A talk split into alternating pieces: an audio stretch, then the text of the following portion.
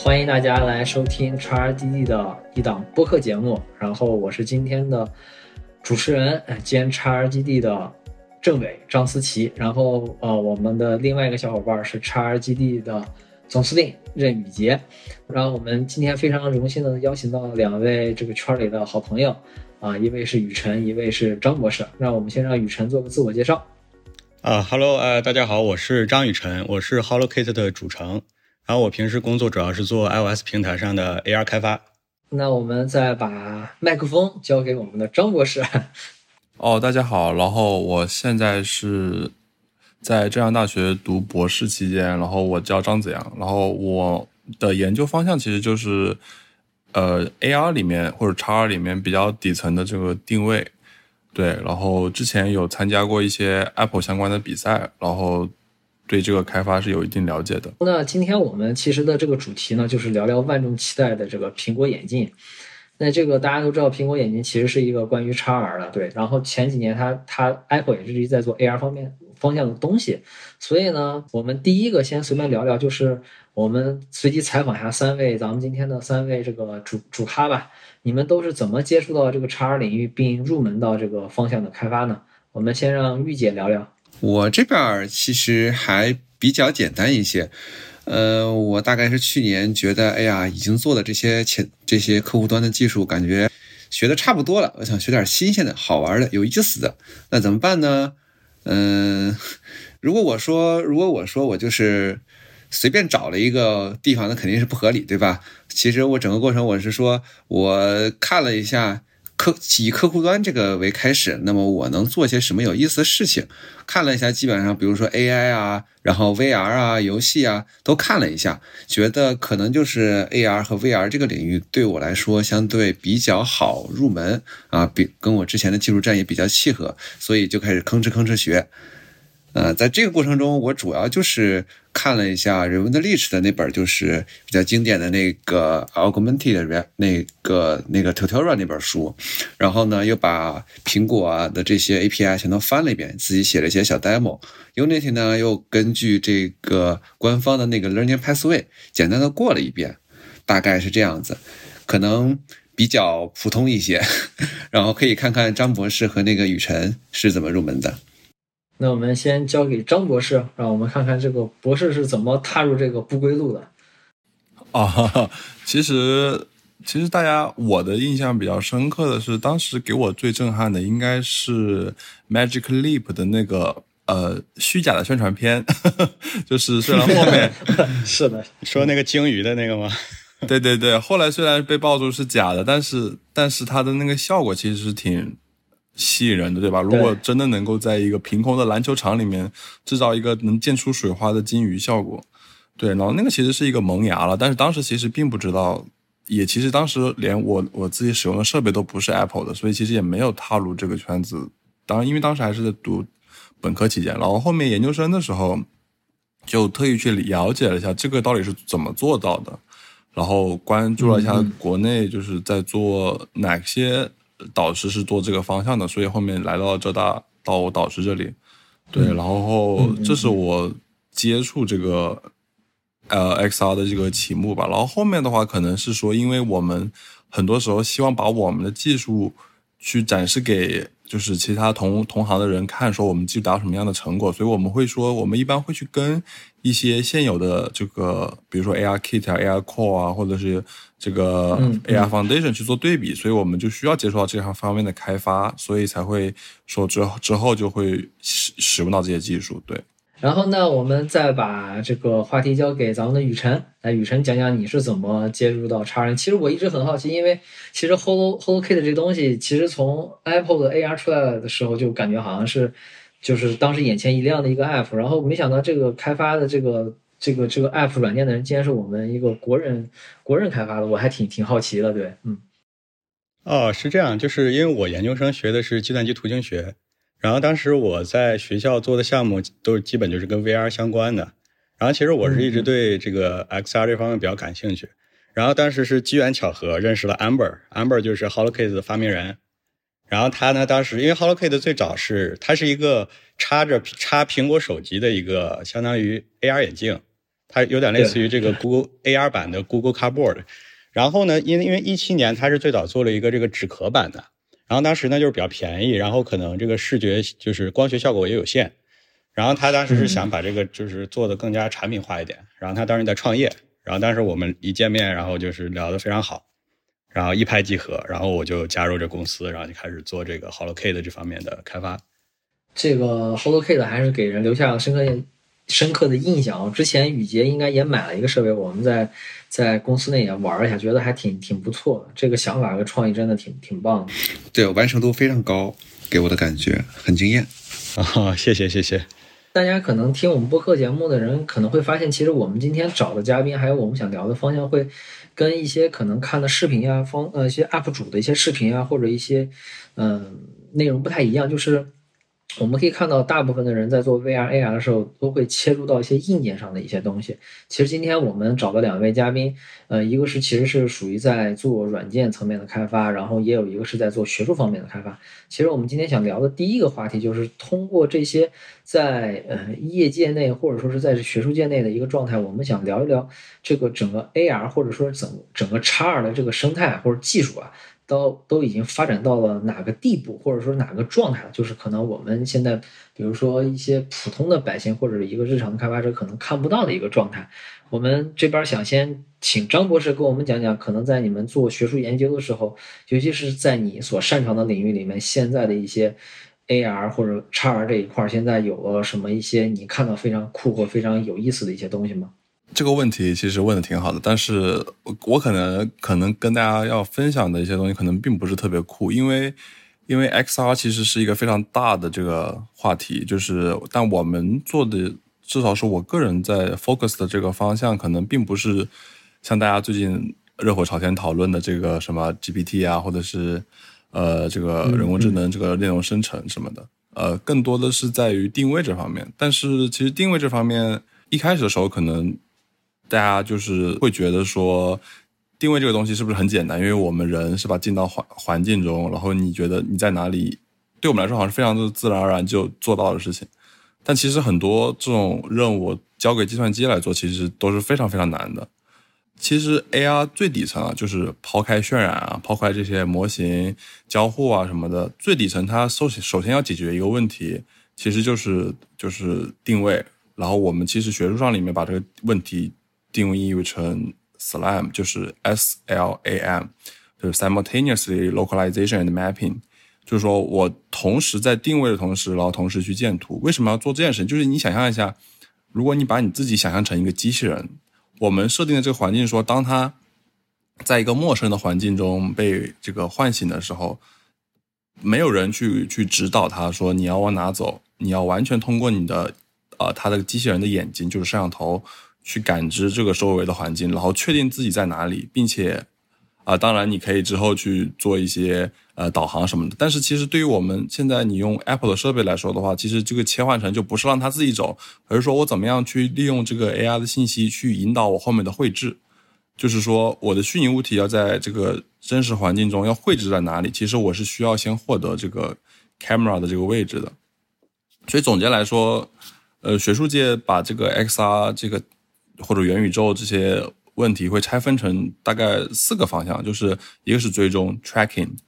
然后一个是理解，就是 understanding，然后第三个是 rendering，第四个是 reconstruction，就是追踪、理解、渲染、重建。然后呢，对，但是我们至少我个人没有往渲染或者是重建这方面去做，但是现在比较大家可能呃非常包括一些神经场渲染啊这些，可能如果你是。听众有在搞学术方面，follow 一些学术 topic 的话，你应该知道神经场渲染这些都是在重建方面。那么追踪方，我可能更多可以跟大家分享一下追踪方面这件事情。其实，在一七年的时候，ARKit 在推出的时候，在那个六零二 session 的时候，其实它已经苹果已经把它的这个背后技术大概的说出来了。然后我们其实做这些研究的人，其实也了解了一些，大概能知道它当时是以什么方法去做的。其实。追踪的话，我们一般在学术圈里面啊，可能会分为两个。我会说的尽可能简单一点，就是分为两个部分，一个是前端，一个是后端。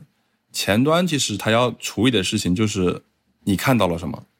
就是你你的数据输入，那么一般来说，我们可以根据它处理的数据类型分成两种，一个是就是纯视觉的，就是我只有图像输入，就比如说 RGB 的图像，当然也可以 RGBD，就是比如说带 LiDAR 的这种图像输入。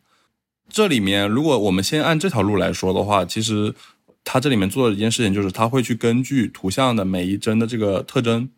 特征什么意思呢？其实特征就是说，对于我们人来说，我们我们眼睛自然而然就感知到这个环境中的三维信息了，对吧？你看，如果你现在，比如说我现在坐的这个位置是有张桌子，我大概就知道这张桌子的这个深度是什么。但其实对于一个从摄像头获取的图像，它其实丢掉了一维信息，就是它把深度信息其实是丢失了。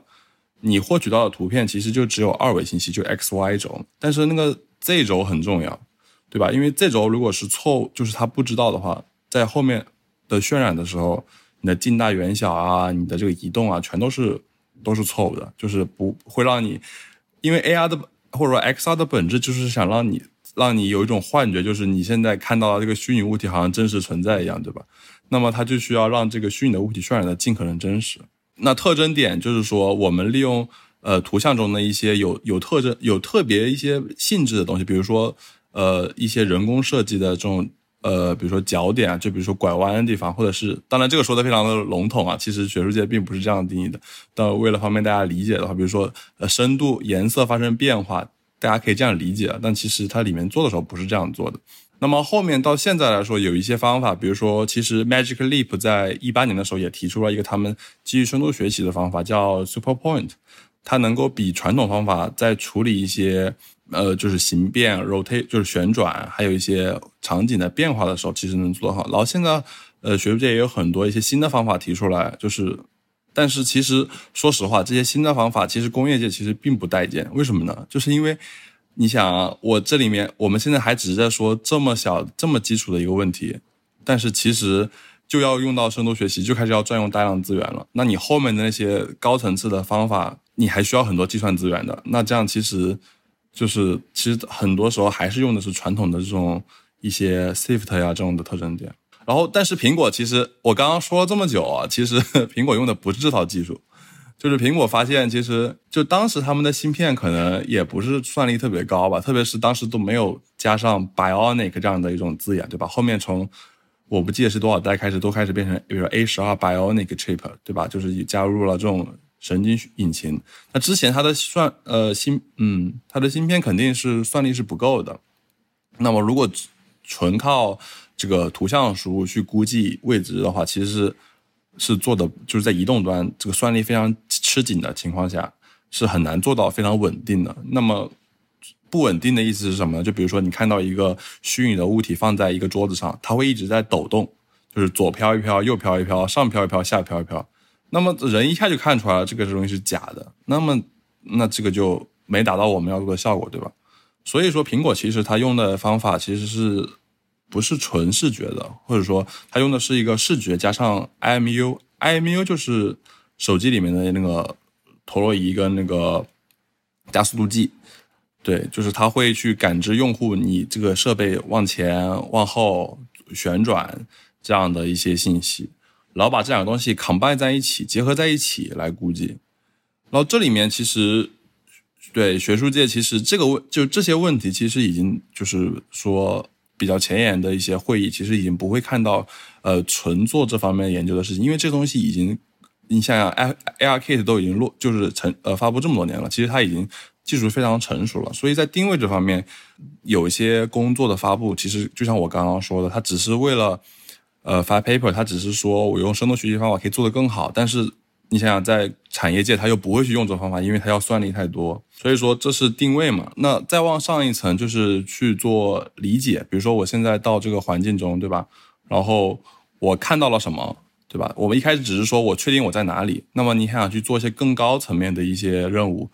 就是需要去做一些理解。比如说这里面有什么东西啊？包括平面检测呀，包括。这个平面检测到了平面之后，这平面是什么平面啊？是，呃，是墙啊，还是桌子平面啊？这些都是需要更上一层的去理解的。那么，包括去年推出的这个 Room Plan 的时候，其实大家可以看 Room Plan 其实是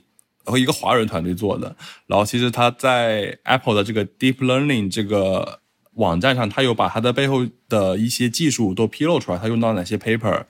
它的整个流程是怎么做的。其实它就是基于了大概三到四篇，呃，二零一九年发发的 paper 这样来做。哦，那些人当然已经被收入到苹 Apple 的团队里了，对，然后来做的这样事情，这是理解。然后渲染的话，我可能就不太不是我们可能可以请雨辰来分享一下渲染这方面的事情。但是至少从 Apple 这个角度来看的话，Reality Key 之前都是。呃，基于 CPU 的渲染嘛，然后它之后基于 Metal 就做了一个纯基于 GPU 的渲染，其实能发现它的性能提升表现会好很多。最后一个事情就是重建，对重建，其实学术界最近有很多很多非常 hot，就是在 GPT 之前了，有很当然现在也很火，但是风头有点被 GPT 抢过去的感觉。就是之前有一个叫神经场渲染的，叫 NERF，就是 Neural Rendering。它能做到什么样子？就是你可以在如果大家有呃上推特或者是看一些国外的这个 blog 的话，包括这个有一个非常成熟的 app 推荐大家可以试，叫 Luma AI，呃，它可以提供让你直接在线扫描，然后重建出来。你会发现它的重建，因为我们以前的重建是说基于多视图，就是你想想，如果我对着一个物体，就是其实是苹果的一个技术叫 Object。Capture 就是我拍摄很多绕着某一个东西拍摄一圈，然后我再利用刚刚我说到的这种特征点的提取，然后去判断它们之间的关系，把这个东西给重建出来。那么这个 Nerve 呢，它其实更多的是把整个这样的一个场景的表示或者物体的表示，把它直接这个编码到一个神经网络去做，就相当于你在把网络训练完成之后呢，这个场景或这个模型就已经自然而然的就。就出来了，就它不再是一些呃这种非常显示的，就是 mesh 的表示，而更多是隐藏在网络里面的这些参数，所以叫隐式模型。对，然后当然这个应该是二零年火起来的，然后今年 GPT 火了之后呢，其实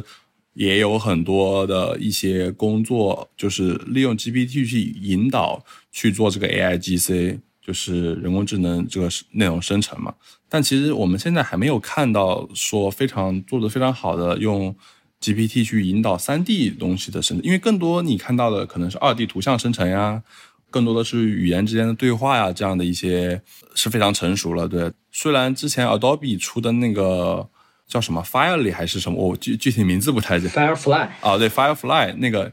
它里面有一个功能是说你给它一个。白模就是没有任何纹理的这个呃这个 OBJ 文件，它能够帮你根据你的文字提示，然后渲染出这个 texture，然后贴到这个 object 上去。可惜这个功能 也没开放，就是说它有这个能力，但它不让你用。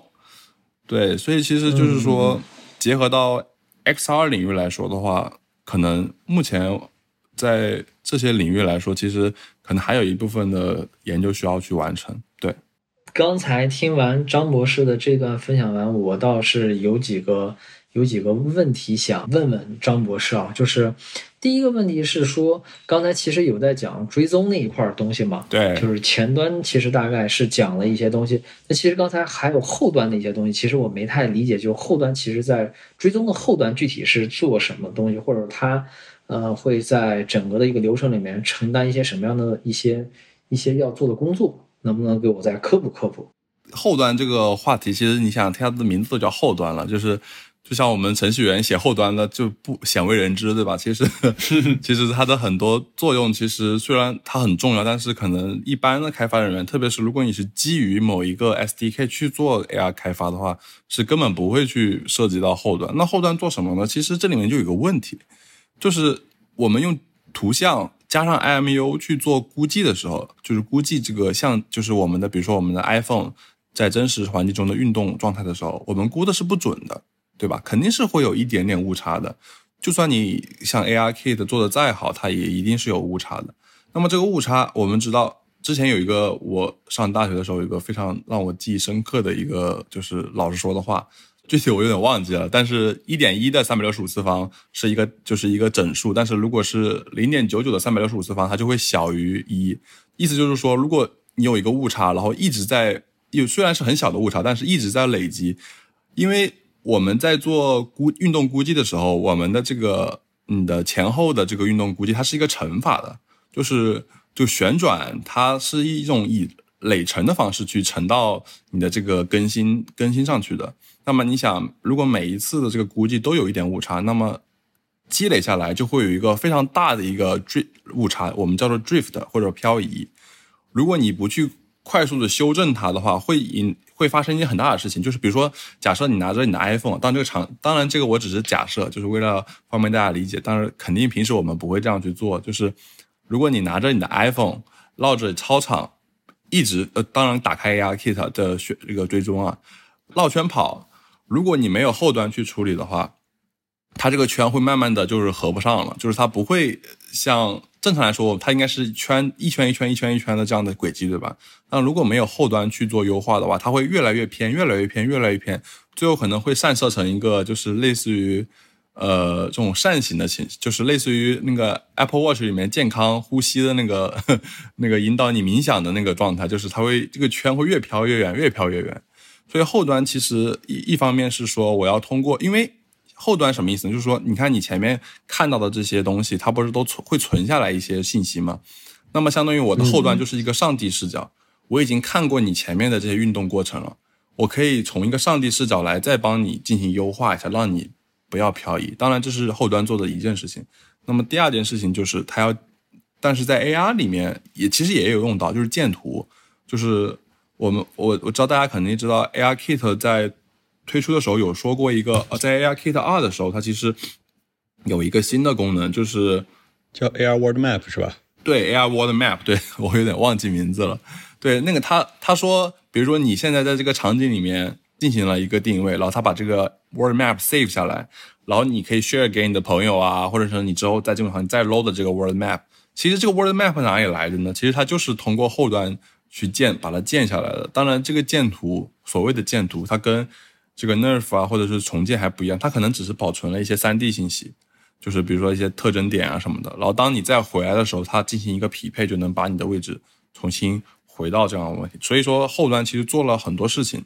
按照这个张博士这个讲这个流程，其实把整个这个这个过程大概能理解透了。刚才其实张博士讲的有一点我印象还特别深刻，就是关于这个就是前端做的这些事儿，就是虽然可能现在。就是在学术界有可能有一些非常非常新的方法，可能会，但是它会占用太多的这些算力啊什么，所以它可能其实现在还没法用到工业界。其实这也是一个很务实的状态啊。就像我们其实，在公司里面去做些事儿的时候，虽然可能这个技术很很不错，但是如果它可能在现有的这资源上可能会占用量大的话，我们可能也也不会把它马上用到市场上去去投放做。其实这也是一个比较。比较符合常理的一种认知吧，对吧？我不知道其他两位嘉宾听完那个张博士这段分享完有没有什么有什么什么感想法，或者说有没有觉得比较有意思的点？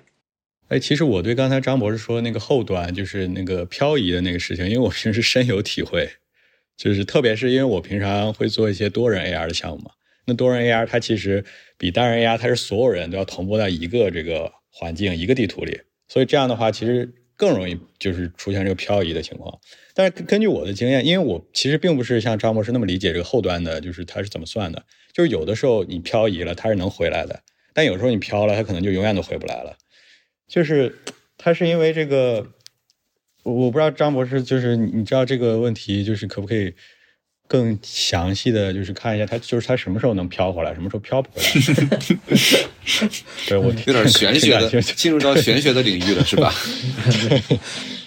漂移之后能不能回来？其实，呃，我们是用 ARKit 去做的话，其实我不太知道它背后是怎么做。但是有一些非常，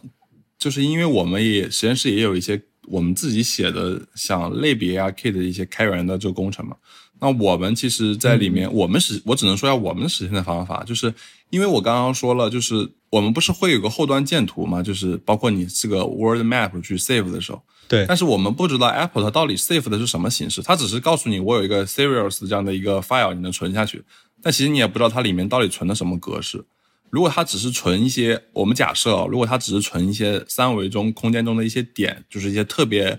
重要的点，这也是为什么他说你需要这个场景。首先是不要变，对吧？static 的场景。第二个是这个 full texture，就是说纹理尽可能多。因为如果你纹理少的话，它提不出很多点，最后恢复的时候很麻烦。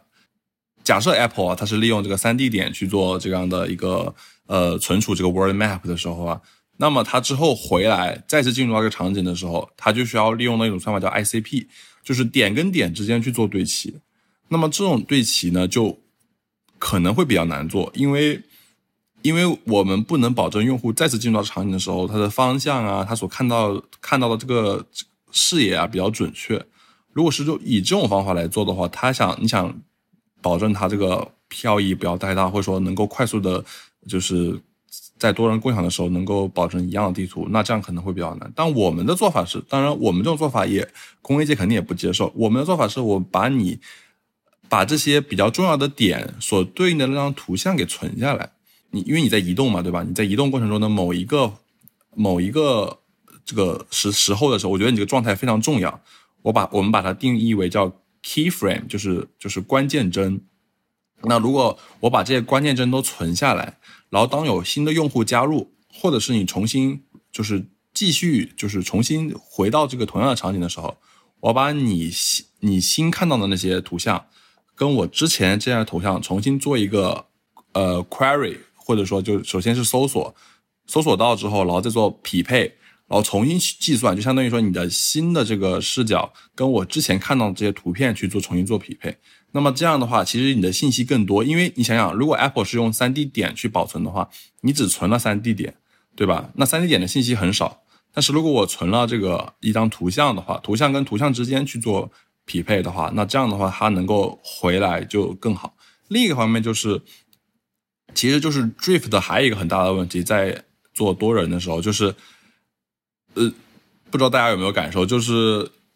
很多时候会有延时。你的这个 Word 去去做这个同步的时候，特别是你在用 Apple 的技术去现有的这些技术去做同步的时候，你不能很好的控制说我什么时候来做一次这个 Synchronize，就是同步。嗯，很多时候它是呃，它它它很多时候把自己称为叫这个这个。Automatically 对吧？自动自然而然就给人一种非常 magical 的感觉，但是其实我们不能控制，反而对于我们程序员来说就非常的苦恼。有的时候我想手动给他来一次这个同步，我也不能进行同步。所以说这个时候可能，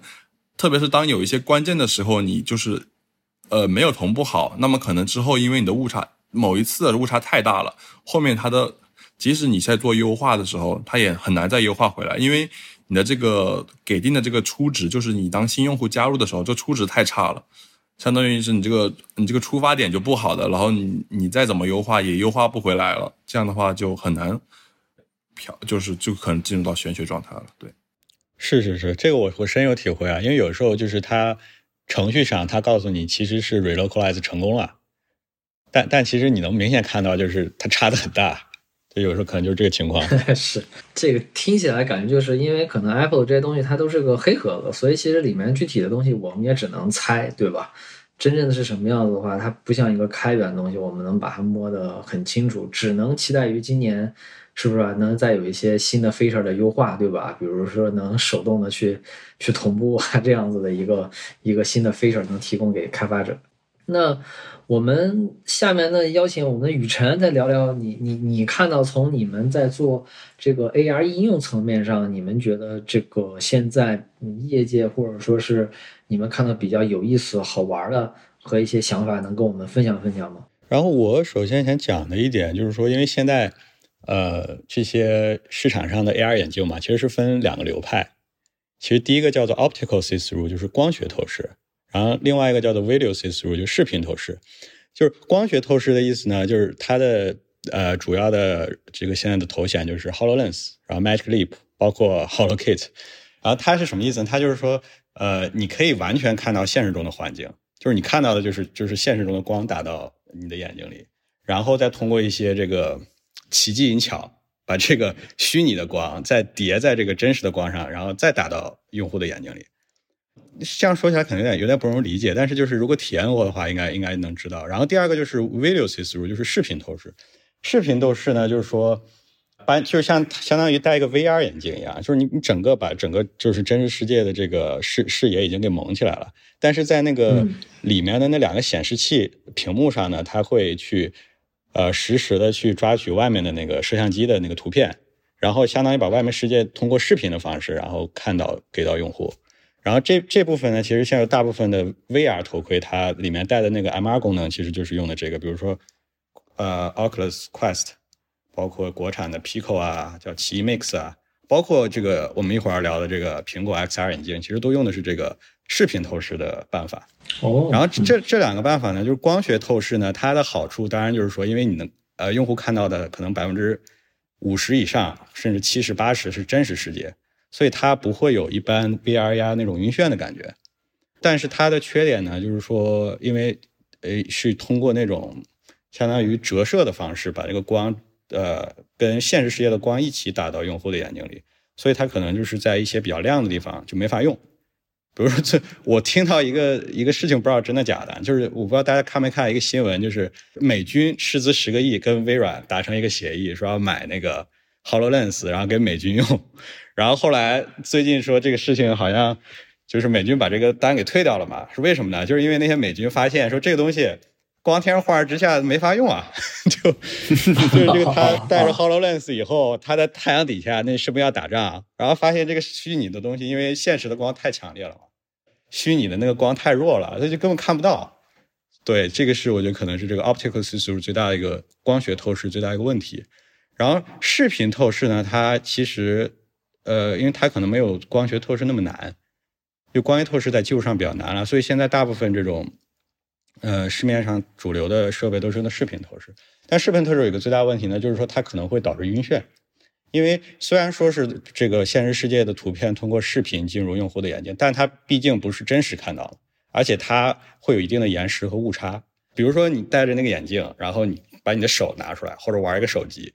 就明显感觉不大对劲。因为这个，它那个光可能是不是直直的进入眼睛里的，所以可能有些人就会产生一些比较晕的感觉，包括它的画质也没有那么好。我我觉得这这两个比较挺有意思的，就是这两种设备。但是现现在我我我主流上应该都是这种视频透视了，就这种确实是我之前感觉现在国内比较。就是我之记得之前用一开始用 Pico 的时候，然后它这个视频透视的效果还是还是很差的，就是我完全看不见我手机上的这么一个状态。不过后面它优化优化，现在勉强可以戴着这个头盔去玩手机了。我还想说的就是这个创作者方向，因为就因为现在这个呃 AR 领域它还是就是可能门槛有点高，比如说在 iOS 平台，你首先得可能得会 Unity。然后其次，你得有一个苹果开发者账号，然后还要经过这个 App Store 审核，这样你才能就是让你的一个开发的一个 AR App 被大家用到嘛。对，所以就是现在可能这些 AR 的这些软件，可能市面上也没有特别多。然后现在还有一个方向就是 Web XR，Web XR 就就是说它通过就是在网页上，呃，就可以让这些艺术家、创作者呀，可能就是直接在网页上就可以创建一个这个 XR 场景。然后在这个 XR 头显上呢，就通过输入一个 URL，然后这些用户就可以很快的就可以体验到，然后这些艺术家创作的这些东西。所以我觉得这可能也是未来的一个方向吧。包括我们就是国产部有一个叫 XR Mode 的东西，它也是做类似于这种，对，就是你可以在网上一个编辑器，然后你在里面可以上传一些这个模型啊，包括，然后你把这个网上的。编辑器的这个这个场景，然后哎上传到云端，然后别人就可以立马在自己家里就可以玩到，就是你创建的这个场景。对，我觉得这个可能也是未来可能会发展的一个方向，对于创作者来说。对，我觉得我我不知道我理解的完全对不对啊？就尤尤其是我看了一下当时那个 XR Mode 还有 Web XR 可能的一些应用，感觉就有点像。是在 XR 领域里面的小程序那种感觉一样，就是等于说，它可能把这个开发的门槛，就是对，尤其是前端开发者的话，又降低了一些，对，让让可能基于这种外部应用的开发者能快速的去做一些东西。因为其实就像雨辰说的，其实现在的我们理解到的这种做呃 XR 应用的人，他可能无非就是那么两个三三个流派吧。第一可能就是。Unity、Unreal 这些游戏开发者，对吧？基于这些工具，然后可能结结合 AR Foundation 啊，这这些可能提供的库去做。还有一种可能就是原生流派，就是可能像那个像像张博士他们原先做 AR 应用的时候，可能就是完全基于比如 AR Kit 啊、Ready Kit 这些厂商直接提供的库去做，对吧？还有一部分可能就是我现在理解，可能现在比较可能在社区里面有一部分流行起来，就基于 Web XR 去做，这是可能我现在看到在创作者上好像有的三个大的流派吧。我不知道大家还有看到什么其他的流派的玩法吗？呃，基本就像你说这样，我我现在感觉这个事情，就如果让我去整体去从一个，比如说刚刚进入这个领域一年的这么一个呃韦小白的话。这个我我感觉 AR 生态它现在是这么一个情况，就是说，这个硬件先说硬硬件层面，其实就有点像三国争霸，就是你可以看到有好多个厂商在这个里头来回打架，啊，比如说我们国内很显然就是 Pico 以 Pico 为主，对吧？如果一定要把它算到 AR 这个场景里头的话，啊，但然后剩下其实就是一些像刚才那个雨辰说的光学透视的这些，像 Nreal 和 Rocket 这些眼镜儿。这些眼镜厂商呢，他们也会有一些这个，呃，产品出来，并且还已经开始卖了，已经是能买到的。然后硬件层面上来说，国外肯定就是说，呃，刚才提到 Hololens 啊，还有 Magic Leap 这些厂商，但是这对我们来说相对有点远。然后在软件层面，其实我感觉现在就是一个百家齐放、百花争鸣的这么一个状态。就我的感觉啊，就是这一年学过来，就发现。就感觉学不完似的，就我隐隐约约 有一种就是我学前端的那种感觉，就是怎么怎么学也学不完呀。刚学完一个 A，又发现还有个 B，还有一个 C，还有个 D。但其实也是仔细想也合理，因为现在硬件方面并没有一个，比如说像这个安卓和 iOS 这样一个具有江湖话语权的这么一个平台存在。那每一个硬件厂商肯定是想要在自己的这个平台上。做自己的定制化的这么一个平台开发，那网上提供的 SDK 也一定就是跟自己平台绑定比较多，所以我的感觉就是在呃软件和开发者这个这个方向，就说好听点叫选择比较多，哎说难说点说句实话就是你得不停的学才能学得明白，就这个感觉。那雨辰，你我我我好奇就是，其实，在你这些年的开发，你除了在 Apple 上面做 HoloKit 这一块，你还在什么其他平台上做过一些这样子的一些 AR 或 VR 的开发吗？呃，其他一些就没有特别认真的，只能说就是试一下。也是因为需要去了解不同的一些东西，是吗？是是是，对。比如说我最最近用了，其实那个 Viforia，我我不知道你们知不知道，就是它是一个，就是给那种，就这样说吧，就类似于那种博物馆，因为那个。A R A R Apple 的这个 A R Kit 呢，它这个 A R Session 呢，它主打一个随时随地可以开，所以说它可能很难就是去预设一个场景，就去定制一个场景。比如说在在博物馆呢，它可能就是需要，哎，你这幅画旁边可能有一个 3D 模型，可能有一个人去解说，可能那个地方那幅画旁边可能有一个水流啊，可能飞一个仙鹤呀这种。那这种就 A R Kit，虽然它有那个 Air World Map，但是比较比较难做。对，然后最近就试了一下那个 Viforia。就感觉还蛮不错的，就是它可以把一个整个一个环境，就是拿手机然后扫进去，然后把这个环境导入 Unity 呢，你就 Unity 就可以实时看到，就是你真正扫的那个现实环境，然后你可以直接在那个上面就进行那些操作啊，包括摆模型啊，对，就最最近试了一个这个，感觉还蛮不错的。哦，其实我是刚刚雨辰说这个确实挺对的了，其实但是。不是说 Apple 没有提供哦，我这不是为 Apple 说话，就是其实 Apple 不是没有提供刚刚你说的这个功能。其实我们之前，其实我们上一个就是我第一次正式的完全的开发，就是移动用创业三那个 App，其实就是为了解决这个问题。就是我们其实不知道大家有没有感觉，就现在的 AR 应用越来越变得很同质化，就是就是摆模型，说到底就是摆模型，只不过你这个摆什么模型。对吧？然后你摆什么模型？然后你摆在哪里？然后有什么更？但是其实你看下来还是摆模型。那么问题在哪里呢？其实问题就是在于它不能够一直存在于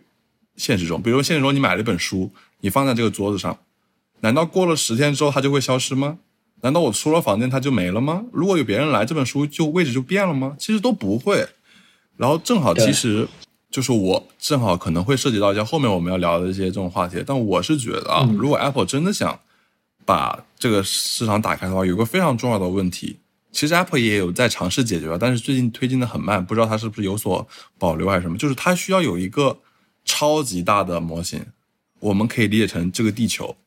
把这个地球整个它需要，就是类似于，其实大家不知道有没有发现，如果你把你的网络环境切换到国外，然后你再打开 Apple Map 的时候，你去浏览它的一些国外的这种城市，它其实现在它的 Apple Map 它在这个卫星扫描的时候，它其实不再是一张二 D 的图像了，而是一个真的有三 D 的效果，而且你看它，哦，我正好啊，可以给大家分享一个软件。就是我之前在推特上面看到有人做了一款软件叫 Landmarks，大家可以在 Apple Store 应该能下到。对，这个软件其实就是它把 Apple Map 里面所有的 Apple 做了 Landmark 的这些呃一个经纬度就全保留下来了。然后你发现其实 Apple 已经做了好多好多这种精细的，比如说大本钟啊，然后这些就是有代表性的 Landmark。哦，我其实我想有可能有点扯远了，就是我想说，就是 Apple 其实也在 AirKit 四的时候。推出了这个叫 Geo Anchor 或者叫 Location Anchor，它就是说，呃，我把其实我我已经重建了一些场景了，这是一个非常大的场景。然后呢，你只需要调用我们的这个 Geo Location Anchor 这样的一个 API，你就可以用经纬度去摆放你的模型。其实这就解决了刚刚雨辰说这个问题，就是，呃，是吧？我想在这个地方去。放一个模型，但是如果每次你当用户开一个 AR session，它的这个其实还是定位的问题，就是它它开一个 AR session，它的初始位置就相是它自己开始的时候的这个，就相对于它自己初始的时候这个位置的那个位置位置的话，那其实这个虚拟的物体它永远都不知道到底在现实，它没有一个。整个像类似于地球一样的这样的一个大的这样的一个模型来支撑你说哦，我的这个模型应该存在于地球上哪里？而现在它现在都是存在于你说我相对于手机存在于哪里？那这样的话其实是很难做的。所以我觉得 Apple 要就是之后可能我猜测它应该会提供一个呃，就是像雨辰刚刚说的，你不是每次要想做这种东西，你会先扫描一个环境，然后再在环境里去摆，然后其实你就已经。对吧？那现在其实我我们当时的那个作品，其实就是说，我们利用自己的技术，先把场景可以重建出来。我们甚至都可以重建的不只是像博物馆这种室内场景，我们把类似于这种室外场景也能重建出来。然后重建完之后呢，这个这个这个重建的场景，我们会存在服务器里面。然后当用户到这个场景来的时候，你只需要打开你的摄像头，然后我们会用你的这个图像跟你的这些信息 GPS 信息。去对我们这个云端的数据库进行一次就搜，就是相当于请求或者搜索，然后找到了啊，我们知道了你在相对于我们这个大的这个这个模型你是在哪里之后，然后我们再把我们之前预设在这个模型里面的这些预设在比如说这个场景里面的这些模型，然后把这些位置告诉你的呃手机，然后你的手机就知道渲染这些虚拟物体应该渲染在哪哪里了。其实就是这样一个创新。这个东西我理解的话，就等于说，如果说是嗯，Apple 把这样的一种我类似理解，可能是后端那种概念建立起来以后，你的这些东西都能存储在那个云端上去，完以后就能做到类似于原先我们看一些。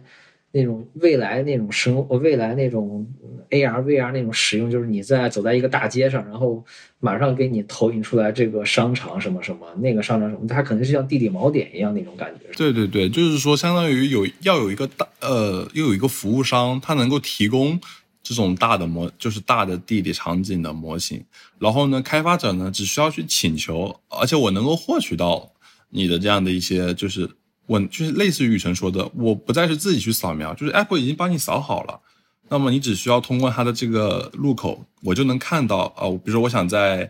在比如说在上海的这个这个陆家嘴这个位置，那你直接搜索上海陆家嘴，它就定位到这里，然后它告诉你说啊，你就可以拖动这个里面的这个模型，说我想在陆家嘴，比如在东方明珠上面放一颗 璀璨的明星，然后哦你一点，它就告诉你啊，这个这个的经纬度是多少。你当然可以把经纬度记下来，放到你代码里，也或者是可以直接就这样就可以。但对它现在的这个 location anchor，当然因为不支持国内嘛，只支持一些很少的城市，其实就已经达到这样的效果了。但是它没有给开发者提供一个，就是说这么直观的方式。它在 WWDC 上面告诉大家方式：你打开 Apple Map，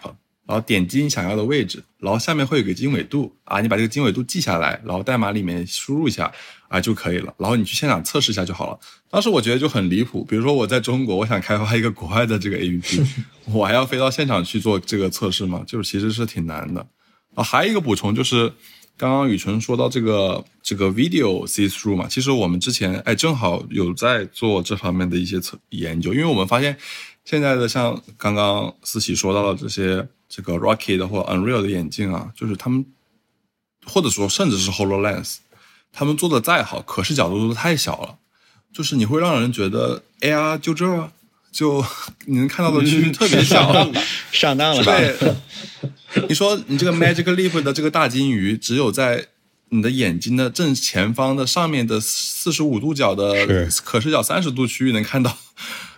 脑海灰蒙蒙的，对吧？因为它的镜片要遮 要遮光什么的，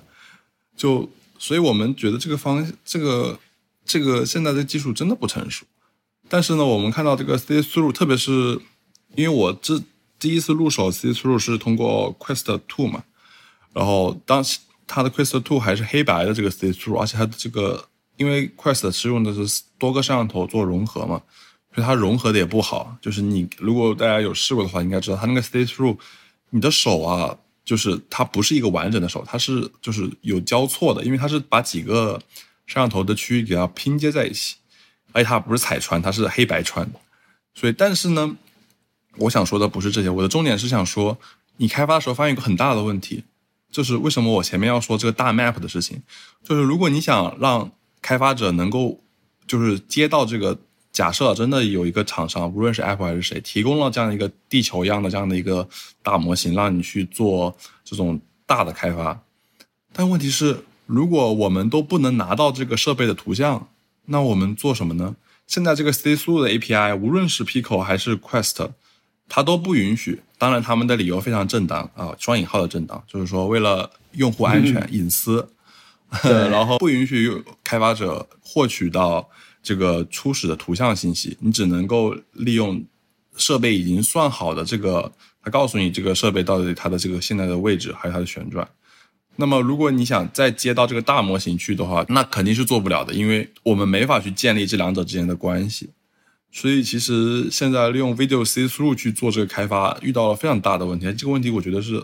除非啊，他们哪天豁然开朗开放，但是其实开放也有隐、会有问题，特别是因为像 Pico 跟 Quest，它都是基于安卓的系统，如果真的是有哪些不良厂商是吧，走个后门，这真的是太可怕了。所以其实 Video C 速就很大的一个问题，就是它对开发者太不友好了。Video C 速这个我还前段时间才知道，呃，我才知道有一个这么一个一个事儿，就是类似于好像是说，比如你在游戏里面，就是、好像是最火那个 VR Chat 吧，那个东西，它里面大概可能会有一些，比如说你受到一些语言暴力，或者有人给你做了一些很很不合适的事，你想举报这个人的话，你应该是在里面去。去跟客服联系，然后给客服投诉，然后客服可能会问你要，他能拿到你大概是你以你的视角设备里面前五分钟所有的视频呀，所有的这些词材料都会上传会给那个就是可能 Quest Pro 的那个呃 Facebook Meta 那个团队，让他去他去审核。其实想说这个事儿就是。等于等于说，其实这地方就是把用户的隐私还是会会暴露出来的，对吧？然后，而且现在的这样的一些审核或者怎么样的东西，其实，嗯，就像刚才张博士说，我觉得这块 C 速的东西其实是有一些，现在可能在现在这个阶段下都不太好，不太好界定或者不太好去，嗯。不太好去把它梳理出来的一种一种感觉，可能我表达的比较模糊啊，就是因为其实刚才包括像张博士说那像大地球的这种模型，或者说这种厂商，其实也是有一点点风险。你像哪个国家会愿意把自己的这些很详细的地理地理信息给另外一个厂商，或者说或给一个资本家，对吧？是，这不成特斯拉了吗？嗯，所以这所以这里面其实大家都知道 VR AR 是一个很好的一个方向，但它其实里面确实有些隐私呀、国家的安全啊，在这里面其实很多事儿都不太不太好处理，甚至其实可能前段时间我也才知道，就就是其实现在 VR 游戏里面的还没有所谓的版号这件事儿，这其实也是一个很很迷迷幻的一件事儿。我觉得就是可能这个路还确实要有很多地方要一点点的。明叫做明朗了吧？可能这个市场可能才会更规范化，可能还有很多东西才能开放出来。现在其实可能是确实，我觉得不光是技术上的不太不太明确，甚至可能有一些法律上或者一些呃这种安全性上，可能还有一些需要再去探讨的一些事儿。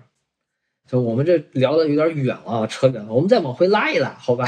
我们我们已经聊了很多，对，说一说，我们聊了很多这个，包括这个 XR 这个东西，包括 AR 的，它可能在行业界的一些一些发展状态。那我们其实看到一些东西，那我们回头来想看看，就是 Apple 这些年在 AR 这个领域里面的一些沉淀和可能的一个发展轨迹，我们去去聊聊它。然后这边我知道玉姐可能前段时间也做了一个一个准备嘛，那我们就有请玉姐带我们去梳理一下，从二零一七年发布 ARKit 之后，就是到今年应该是第七还是第八个年头，对吧？Apple 的 AR 都都经历了一些什么样的发展，有哪些特别有意思的事儿？好吧，我们让雨杰给我们做一个简单的一个一个陈述。嗯，OK。那其实我这边是做了，其实我其实做了一张比较完整的图，然后之后之后我们可以想办法说，呃，给大家发出来。呃，如果是口述的话，其实你看啊，从一七年一直到现在，Apple 在这个 AR 方面的这个应用或者叫框架也好，就主要你可以分为这四分为四个大的方面。第一个大的方面呢，就是硬件啊；第二个大的方面呢，就是它这个开发框架。第三个方面呢，就是创造主工具这块儿；第四个就是系统上的支持。嗯，我们先一个一个说。从这个先说硬件，Apple 这个 AR 相关的东西刚发布的这段时间，其实还没有特别大的改变。当时也就是二零一七年嘛，发布了一个 iPhone Ten，它主要就是有了一个我们说的前置的这个呃 True Depth Camera 这么一个东西。然后呢，在这几在这些年，其实主要大的变化就是在。呃，除了往每年都有的啊，CPU 越来越强，GPU 越来越强这样的变更以外，最大的变更就是在二零年的时候有了一个雷达这么一个硬件。这个雷达呢，其实说简单点就是一个激光雷达。在此之前呢，你用这个 iOS 设备，你只能是说，哎，基于图像或者是陀螺仪来进行这个现实世界的感知。那么在呃，有雷达的这些设备上，比如说 iPhone 十二 Pro 或者是 iPad Pro 这些设备上，那你的对整个世界的感知度就会变得精细很多。呃，这对你这个 AR 上层的这个 AR 开发也是有比较大的帮助的。然后在开发者框架这块呢，其实大家如果去了解的话，看到最多的可能就是 ARKit 和 RealKit 这两个嘛。当然还有二二年发布的这个 Room Play。那 ARKit 其实在前面。张博士和雨辰分享的时候也说了很多，比如说这个他的这些能力啊。那大概来说，它其实就是从一七年只能识别平面和追踪人脸，然后一直发展发展到了这个一八年的时候，它就可以追踪三 D 的物体了，并且还能识别一些图片的这个追踪一些图片的移动。然后到了一九年的时候呢，它就能够把画面中的人物和其他内容进行区分了。到了二零年的时候，就就有了我们刚才讨论很久的这个地理位置定位这些功能。而 RealKit 呢，是一九年发布的，它的主要功能其实就是在刚才张博士说的那个渲染这部分啊，它就是帮助开发者能够在 AR 这个场景，呃，渲染更真实的这么一个呃 3D 模型。在技术框架上的话，基本就这些内容。呃，创造者工具的话，可能大家会接触的话，就会看到有两个东西，一个叫 React Converter，一个叫 React Composer。前者呢，大家可以理解就是说，在你像我们图片都有很多种格式，对吧？有 PNG，有 GPG。那么对于 3D 模型也是一样，它有很多种格式。这个 Converter 呢，它就是为了帮助开发者能够把其他这个。格式下的这个 3D 模型转换成苹果自己所支持的这个 USDA 这种格式，而 Composer 这个东西呢，就更像是一个低代码工具，或者是搞 iOS 开发都懂，就是 Storyboard 嘛，你拖拖拽拽，我就能把一个功能给它搭建完成，它大概是起这么样一个作用。然后系统支持上呢，就主要其实就是 AR Quick Look 这么个东西，在 macOS 上的话，大家对它的直接感知，其实就是说，哎我。对于一个 USDA 这样的 3D 模型的这么一个文件啊，我用空格这个直接换出来的 Quick Look，我就可以直接看到它的效果。而在手机上比较直观的这个感受就是说，哎，我当别人发给我一个 USDA 这样的一个文件了之后，我可以直接把它在手机上预览，并且用这个 Apple 自己的这个一个比较限定的个方式去在现实世界中去查看它。大概来说，嗯。Apple AR 可能这些年主要就是分为这四个方面吧。嗯，哎，那我想问问雨辰，其实，在你们做 HoloKit 的这个过程当中，Apple 的哪一项技术，或者说是哪一个新的工具或者 feature，对于你们来说是当时，呃，让你们眼前一亮，或者说是让你们觉得啊，这就是我们想要的 feature，它终于来了这样的一一种东西？哎，其实还真有，就是这个多人 AR。对，多人 AR 好像是我看一下这个图哈，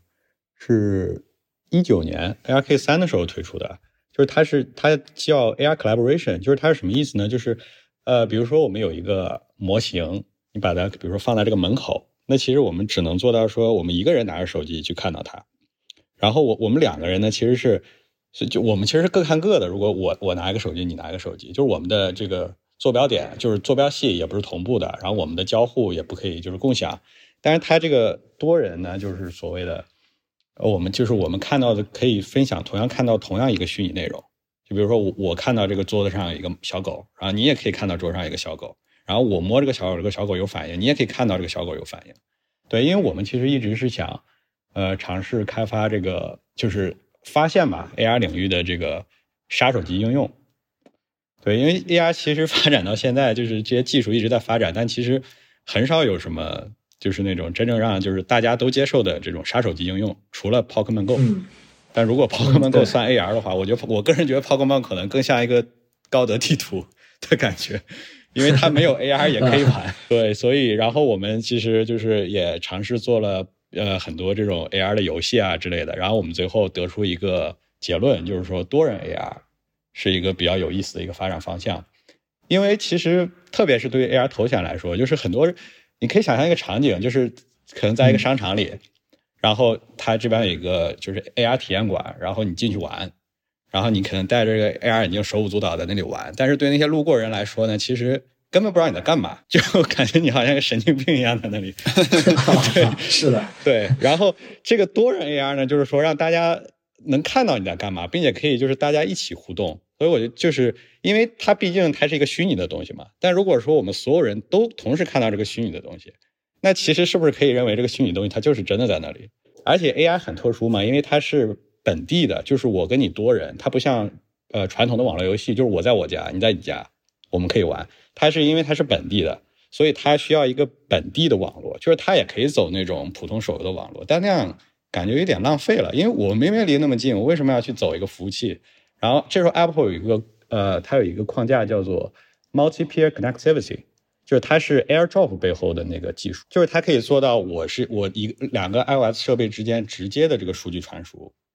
对，然后当时，然后正好这个时候，Unity 推出了一个它的网络框架叫做 Netcode，然后它 Netcode 有一个有有一个非常好的地方呢，就是它把这个传输层暴露出来了，就是你可以用任何的网络框架去实施，就去实现这个传输层。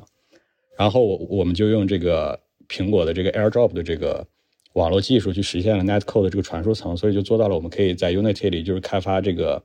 通过这个 AirDrop 技术，就是呃面对面的这个 AR 的多人的一个应用。对，所以相当于结合了 Unity，然后苹果的这个 AirDrop 技术和苹果的这个 Air Collaboration，就是它的定位技术。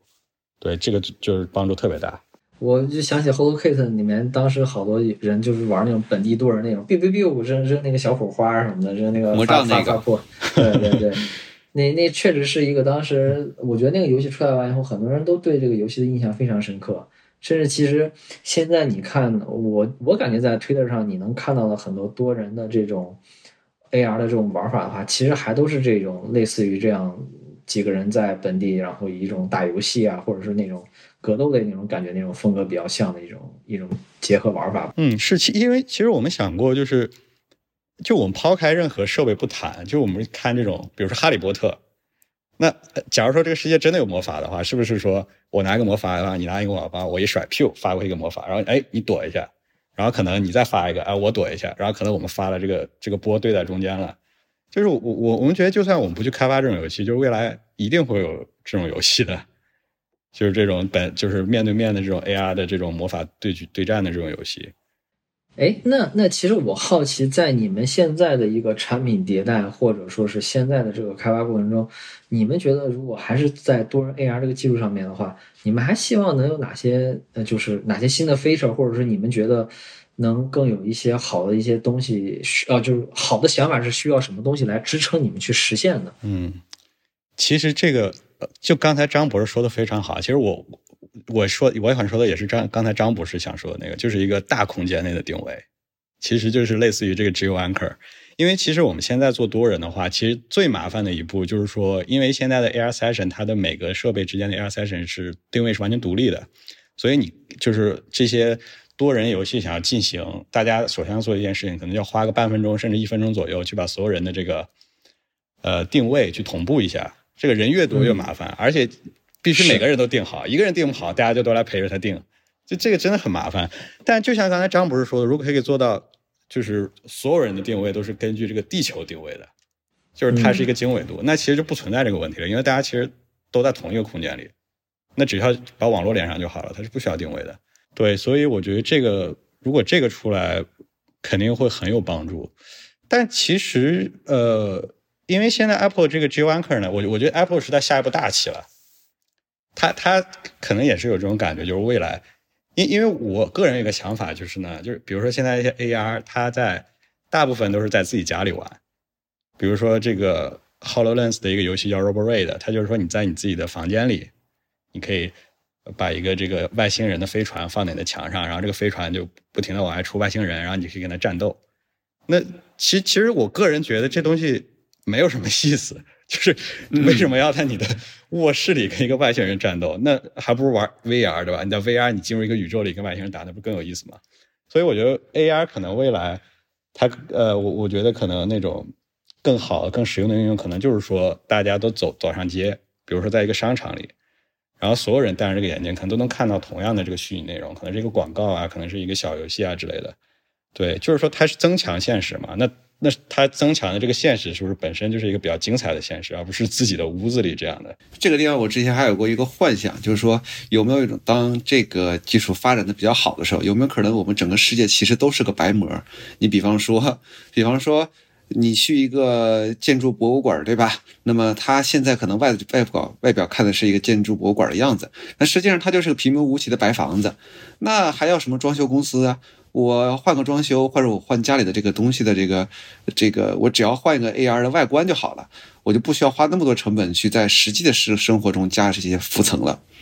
就也算是一个 YY 吧。嗯嗯，是啊是啊，理论上是可以这样。其实这个我们也有想过之前，但是可能可能白膜是呃，可能要泼泼冷水，白膜是不行的，就是就是因为因为定位嘛。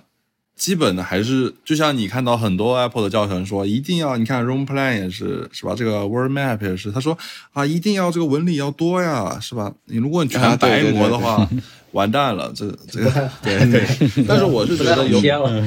但是你发现现在啊，不知道大家有没有，就可能会扯得跟 AR 有点远。但是你看现在的很多建筑啊，它其实现代风格都是大玻璃，然后大块的这种纯色的这种大理石。其实这种环境其实是对于 AR 定位来说是非常困难的，特别是玻璃这种反光材质，就是是纹理又没有，然后还反光还反射，就是你看到的这个纹理其实是错误的，就是它是反射对面接对面的这个状态。所以其实我们其其实这个我深有体会，因为我们经常打这个游戏就会在一些，就是因为我们去各种地方打嘛，那有一些地方他可能就是，哎，他觉得这个地，呃，因为我们去一些可能去别的地方打。那个地方人可能觉得啊，你这个地方需要一个很大的空间，然后他就领我们去一个全是白的、全是空空的一个地方。然后我当时心就一沉，我想完了，对，完了，这个这个这个要就打着打着就还是开头那个问题，他就飘了，而且他回不来，就非常尴尬。然后这个时候就要把大家记起来，哎，不好意思，啊，我们重新定位一下。行，那我们再往回收一收，对吧？然后，哎，那我其实想问问张博士，因为其实像我们都是具体的一些 AR 的这些消费者吧，对吧？然后，那其实你在你的日常生活中，你有观察到哪些 AR 的 App，就哪些 App 用到 AR 技术，或者你觉得哪些的呃 App 里面的 AR 应用的这个场景比较印象比较深刻的？其实大家应该比较熟悉的，我说的这个可能就大家都玩过，就是每年的集五福，就是 呃，对吧？它其实扫福的时候，它一定会有一项就是用 AR 扫福，但它其实那个就其实它那个也不算 AR 了，因为它就是图像识别，然后识别到是个福字了。但是对，但是我的意思说，至少这个东西让大家都知道，它每年有一个有一个扫福环节是用 AR 啊，知道我知道这个 AR 这个名词是什么。呃，虽然他做的不咋地，对，这可能是我比较想到的。他做好了这个叫做科普是吧？教育大家对吧？对，就是告诉大家知道有这个东西。对，叫大家抬起手机一扫啊，就出来一个哎没看见过的东西。哎，那玉姐，你印象当中比较好的一些 AR 的应用有哪些呢？呃，如果说啊，我们可以强掰一下，抖音也算 AR 的话啊，那抖音算是比较好的。为啥这么说呢？因为你仔细想想，其实视频滤镜啊这些东西，其实是和 AR 是非常息息相关的，只不过可能它有点像是一个把这个场景和效果聚焦在某一个特定的场所，比如说大部分滤镜可能都是针对这个脸，对吧？我们看到的。然后也因此呢，呃，国内可能我们看到抖音啊，或者是快手这些东西，呃，虽然它没有很多的 AR 啊，但是国外，你看 Snapchat 也好，你像 Ins Ins 也好，你看那个呃，还有 TikTok 也好，他们其实有一些滤镜，其实是非常具有 AR 属性的。尤其这里头是像 Snapchat，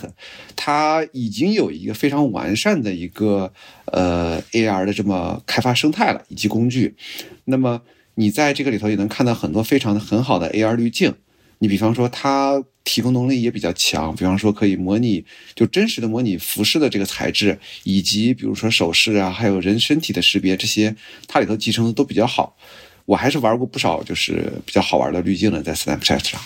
那哎，那那个谁，我不知道雨辰，你印象当中除了你们自家的那个 app 以外，你还有觉得哪些 AR 的 app 是你印象比较深刻的？其实我觉得还。真的没有那么多，就是真的就是必须要用 AR 的 app。那举几个例子，比如我觉得比较好的可能是试鞋，就是它你把手机一拿，然后把脚一伸，然后就可以把那个鞋渲渲染在脚上。然后这个，然后还有一个，其实我觉得虽然我刚才说可能 Pokemon Go 它不算一个真正意义上的 AR，但是我觉得它是最合理的一个 AR。就是为为什么呢？就是我们想象一下，就是 Pokemon Go 宠物小精灵这个动画片，它里面描述的。就是说，呃，一堆小朋友拿着精灵球去街上看见一个小精灵，啪，把那个精灵球一举，把小精灵吸到了这个精灵球里。那这个 Pokemon Go 这个游戏呢，也是一堆小朋友可能拿着手机去街上看到一个小精灵，啪，把手机一举，把小精灵收到手机里。就它是一个非常自然的过程，就是它，就是你不要去想这些 AR 这些科技类的，它是非常不违和的。对对，所以我觉得这些这些应用可能。可能不要去过多想 AR 技术，就是想它你要实现一个什么样的目的，就是它这个很自然的过程。但是现在我觉得很很多 AR 应用可能它就是为了 AR AR 的感觉，有点有点这种意思。比如说很多 AR 游戏，它可能就是你在桌子上摆一个摆一个这个摆一个这个盘，然后在上面可能开坦克呀什么的，这个这个就可能就没有那么就是必要。而且其实这个玩这个 AR APP 其实很累的。你得一直举着个手机在那里，可能几分钟以后，对吧？腰酸，手都酸了，对，对。所以我觉得 Pokemon Go 是最合理的一个，我看。其实我我也是，就是我也在最近也在想，就是到底什么样的 AR 应用是是比较可能我们生活中最能接触到。我自己回想了一下，我感觉好像刚除了大家刚才说的这些，我印象当中可能最深的可能就是。那个、那个、那个宜家的那个、那个 app，它里面不是有一些把家具能投到你的真实的环境里面去、去、去看？因为刚好我是今年年初我家装修嘛，其实当时在选一些是就是家具和颜色的时候，其实那个东西我觉得还还蛮有用的。然后如果抛开 AR、抛开 AR 技术来说，整个 XR 技术的话，我前段时间听到的一件事让我觉得真的是 XR 这个应用还就 XR 这个东西的。应用场景特别有有有有价值，就是其实在于中国的一些的一些就是可能比较偏远的一些呃地区吧。当一些孩子想去学一些化学呀、物理这些东西的时候，其实政府要去给投资完整的一个叫做实验室的话，是要很多很多的预算的。但是呢，如果给他们学校里的学生只配一些简单的一些 Pico 的这样的一些设备的话，对吧？然后他们在这个设备里面就完全可以去。做一些虚假的化学实验，但是它 它也比比没有要强，对吧？然后这其实是我觉得蛮蛮有意义的一些正儿八经能能能能帮助一些人去解决实际实际应用的一些一些问题，比可能就像刚才那个雨辰说，在桌子上摆个小坦克什么的，要感觉更有意义多了。对我觉得其实可能 XR 技术或者说 AR 技术可能未来可能还是要结合一些更多的一些实际场景吧。可能才能让大家觉得，哎，这个东西可能有现在的状态下，可能就是结合的这种我们生活中的场景，它并不是那么高频次的，或者说是一种一种可能我们觉得非它不可的那种状态，所以可能觉得好像也没有什么特别必要的这种这种必要性，或者说印象特别深刻。我不知道大家怎么看的。呃，就像之前我我们应该大家圈子的人都看到过，就是很多这种爆料的信息，说苹果内部都对这个感到。就是担忧嘛，觉得因为我们其实我个人的想法就是，我自己觉得，iPhone 它是解决了一个非常大的问题，对吧？就是它让原来的这种二维的交互，它就是在你先说它诞生了，不说它后面这些发展，它是把这些键盘啊，然后变成这样一个触触控屏，但是它当时的这个是不是是是一种 replace，是替代，就是而且是 better replace，就是更好的一种替代。但是现在至少目前来看，现在。我们看到的产品，就它不是一个 replace，它就是一说一个 option，就是你可以选择用 AR，你也可以不选择用 AR，嗯，而且不选择用 AR 也不差，你选择用 AR 也没好太多。那请问为什么要选用 AR？而且价格还很贵？你看现在其实虽然说 Pico 价格不高，但是两千多其实也挺高了，你至少都能买到一个中中端的手机是吧？或者是一个手表什么的。就啊，所以我觉得我我更大的。感觉啊，就是在游，至少因为很多，其实我们发现，特别像雨辰的，你学图音学的，你应该知道，其实很多技术的发展都是游戏推动的，对吧？就是为了玩更好玩的游戏，是的，我就有些新技术的发展。但是你看现在 AR 的游戏，它都非常的这个就是想象力太欠缺了。他们想的，他们想的都是，我想在这个 AR 的世界里面去还原一个真实的东西。那我其实我想问的是。其实我一直有个这样的我个人的偏见啊，就是我觉得为什么要去还原一个真实已有的东西？你你难道不应该去创造一个我真实中很难看见，或者说我根本压根现实中看不见的东西吗？所以我的想法就是，其实你们刚刚说到 Pokemon Go，其实还有一款也是漫画一样的，叫做游戏王，不知道大家有没有看过？应该都看过。嗯嗯，对对对，这个特别合适。我想说，游戏王这个例子并不是说。我我想我其实我能猜到，如果真的有厂商开始做这个 AR 版的游戏王，它一定会做成一个棋盘，然后你以上帝的视角去俯视这个棋盘去玩，对吧？其实我其实想说的就是，我想说其实这个不是很吸引我，至少不吸引我。就是我觉得这样玩法跟我在 iPad 上面玩类似于这种炉石这样玩法有什么区别？觉得如果说我开发一款这样的游戏的话，我会让这些。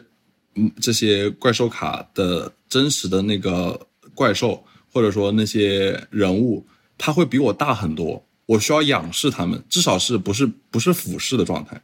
明白吗？就是它是存在于我非常，就是它是一种现实中不可能存在的状态。但是因为有了 AR，你才能看见他们。然后呢，我的玩法绝对不是说我从一个俯视视角，而是就是他们应该是一种，就是类似于你真的就像你是这个。海马那人一样站在那个棋盘上，你正面的，就是你正面的看到的这些怪物，它就真存存实存在于你的这个前面。我觉得所有的 AR 应该都是这样的。呃，当然有一些，比如像买家具这种状态，你可能是需要什么？你不能家具说夸张到，呃，本来一个床它其实一米八，你给用户显示是是是十米，那这个肯定是不现实的。但对于游戏来说，我觉得你完全可以就是 beyond reality 吧。你现在至少没有哪款游戏。就像愤怒小鸟 AR 版，什么那个 Stack AR、Pokemon Go 这些，我们能找到的、下到的这些 AR 游戏，都是，就用户需要非常这种非常精细的去操作，在一个非常小的空间去操作。包括其实苹果这几年的演示也是，就算它去年、去年还是前年演示的那个 LEGO，或者说那个我的世界，也是就是也不是说那种哇，就是这种 amazing，更多的是一种哦，嗯嗯。呃呃，不错了，还不错，就嗯就嗯，但是也觉得嗯就没有那种 iPhone 一出来，我靠屌，没有这种感觉，对，是是，确实是的，对。哎，那既然张博士咱们都已经聊到了这个对 Apple 的这些眼镜的期待，那我们来到下一个环节，对吧？我们来聊聊大家对六月份的那个 One More Thing，大家都有什么一些想法或者一些猜测或者一些自己的一些见解。那我们先说说价格，我不知道大家对这个设备的一个预期的价格会是怎么样子的。关于价格哈，其实我我我查了网上一些新闻，就是有说三千刀的，有说两千五的，有说两千的，都有。但是我看好像说的比较多的是三千刀，而且我觉得可能三千刀也是个比较合理的价格吧。就现在传言的那些配置来说，那这个如果是三千刀呢，那确实有点太贵了，我感觉。因为我们对比一下嘛，Hololens Two 是三千五百刀，Magic Leap 也要三千多刀，然后这个 Meta Quest Pro。是一千五百刀，一千五百刀呢，出了可能半年降价到一千刀，就是一千，就是说明一千五百刀可能对于普通消费者都觉得贵。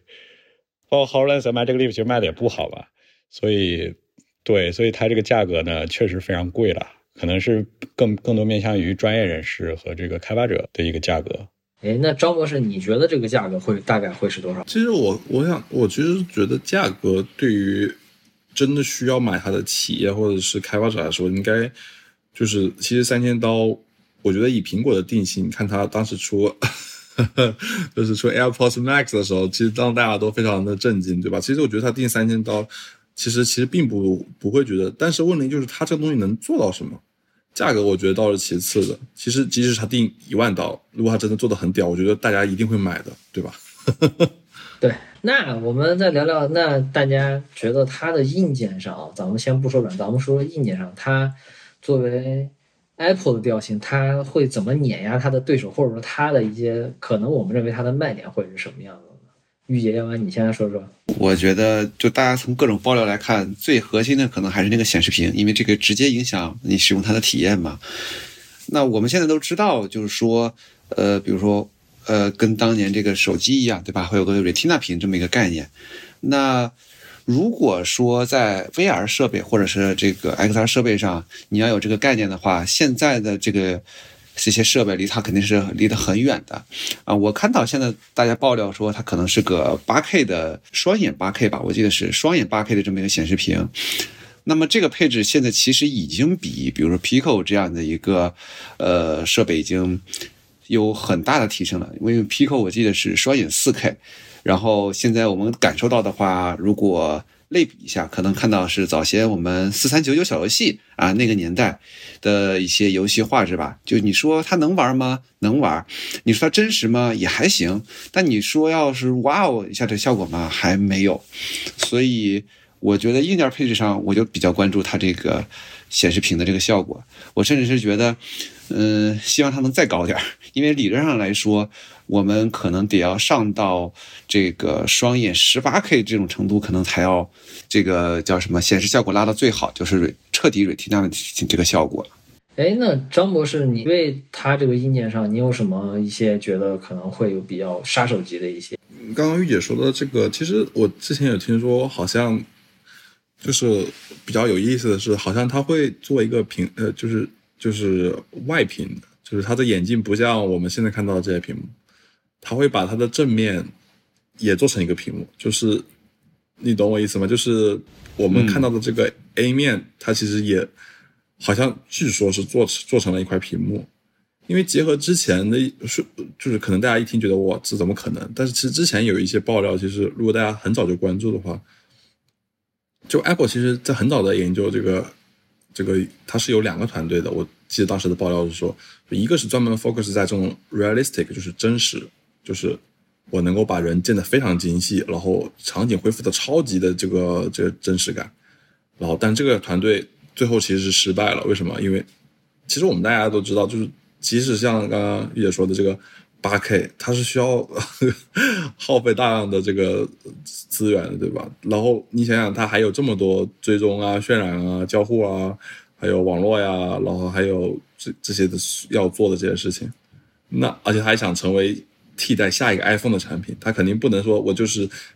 你平常玩的时候带一下，然后用完之后又又换成 iPhone，对吧？当然可能一开始是这样的。所以其实我觉得就是所以说当时那个团队失败了。后面有个团队，他们说的是类似于 Memoji，就是当年 iPhone Ten 出的时候那种卡通人物的想法。那其实嗯嗯大家其实后面说，其实内部反应也是挺可爱的，大家接受度也还可以。另一方面，计算资源也降下来了，然后怎么怎么样。然后据说当年那个做这种非常真实的渲染的团队，其实就是研研发 M 芯片的这个团队。所以我觉得，如果它真的有一个据爆料啊，如果真的有个这个外屏的显示的话，它会以一个怎么样的形式就形态来呈现？其实我现在如果真的是像网上我们看到的那些图片来，就是这样的一个最终外形的话，我觉得它的一显示啥呀？难道只显示两个眼睛吗？其实就就很奇怪，而且对，但是我觉得它应该会有一些对这个，这是一方面我比较关注的，因为这是跟现在所有设备都不一样的。对，然后另一点就是它的芯片用什么？其实我是觉得这个，这个是比较，虽然我们不，我至少我不是做芯片，但是我觉得它的算力其实，我其实挺在在乎的。你像现在，其实即使是 M 二，虽然没有 Ultra，M 二 Max 它的这个 GPU 算力，其实相比于现在最好的我们能买到的消费级的这种 GPU，其实也还是四零九零还是差很大的。但是其实，嗯，图形渲染是需要。大量的 GPU 资源的，那么如果苹果只是拿出个 M 三或者 M 三 Pro 的话，我觉得能带得起又驱动八 K 屏幕又外屏，然后又这些交互吗？其实就是这个，嗯，不知道，但是也很期待。对，其实张默说这个好几个点，我也是我我很我很我很好奇的点啊。哎，但是我们还是先交给这个雨辰，雨辰，你有什么感觉到会觉得 Apple 在这个？硬件上会有什么杀手级的一些一些一些配置吗？啊，我觉得雨雨杰和张博说的已经挺全的了。然后我我最期待的也是这个显示屏，因为它毕竟是号称说有史以来最清晰的。然后我好像看一些一一些新闻说，它好像还用了注视点渲染，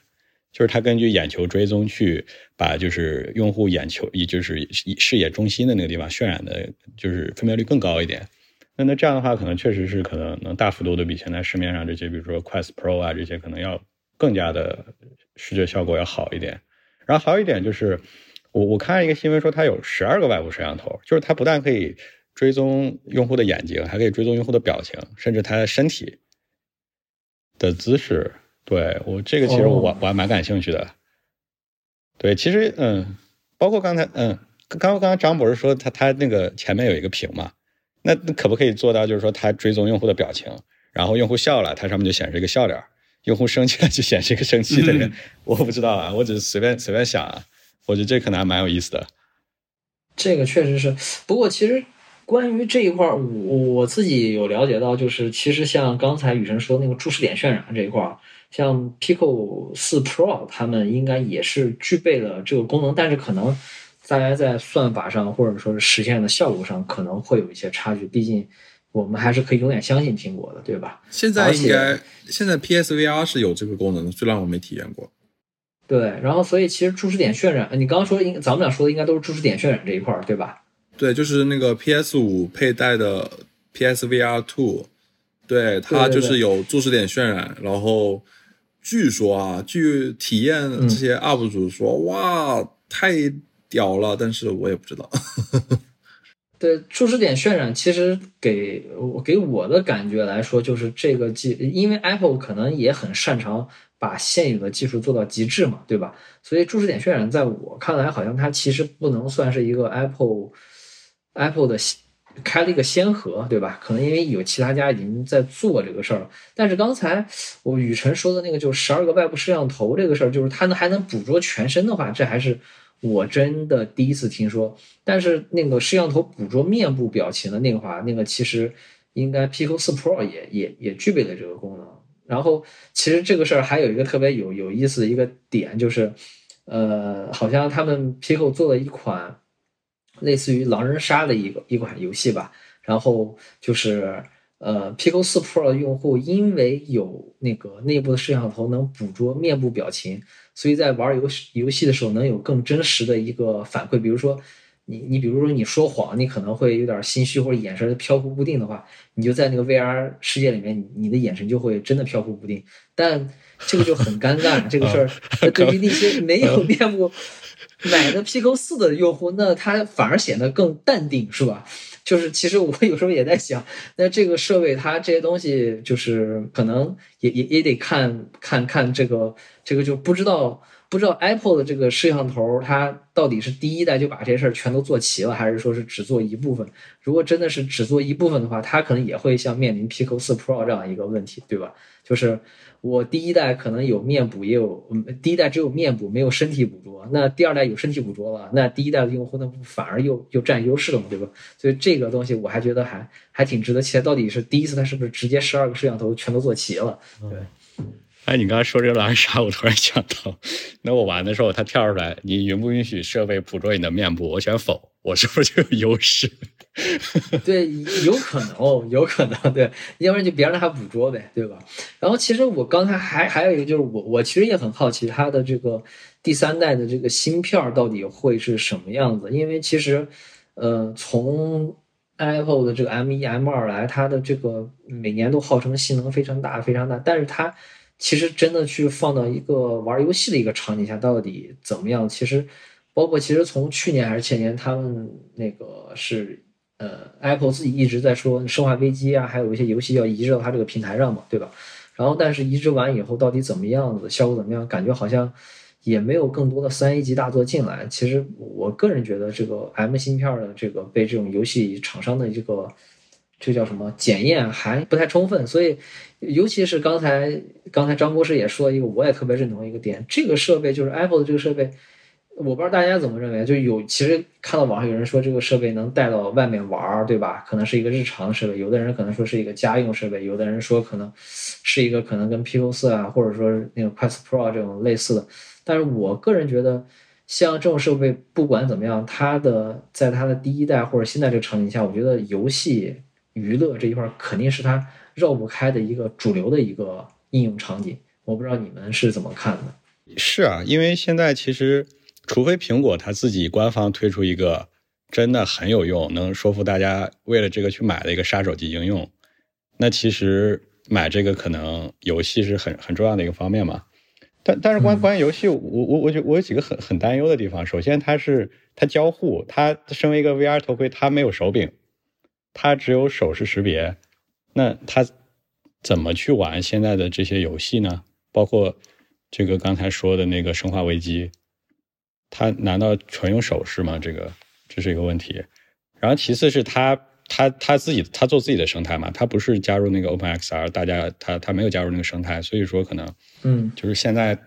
现在已经市面上已经这么多 AR VR 的游戏了，可能能移植过去的有多少我也不大清楚，而且可能移植过去要费很大的功夫。对，包括它的呃，还有就是带出去的问题嘛，带。对对，当然这个不属于游戏了。对，关于游戏，我就是这两点，就是一个就是说它的交互可能是不是有限，第二个就是说它的这个生态，就是能有多少游戏。对，哎，其实说到交互这块，我觉得其实特别特别可以聊聊，我又很好奇 Apple 的这个。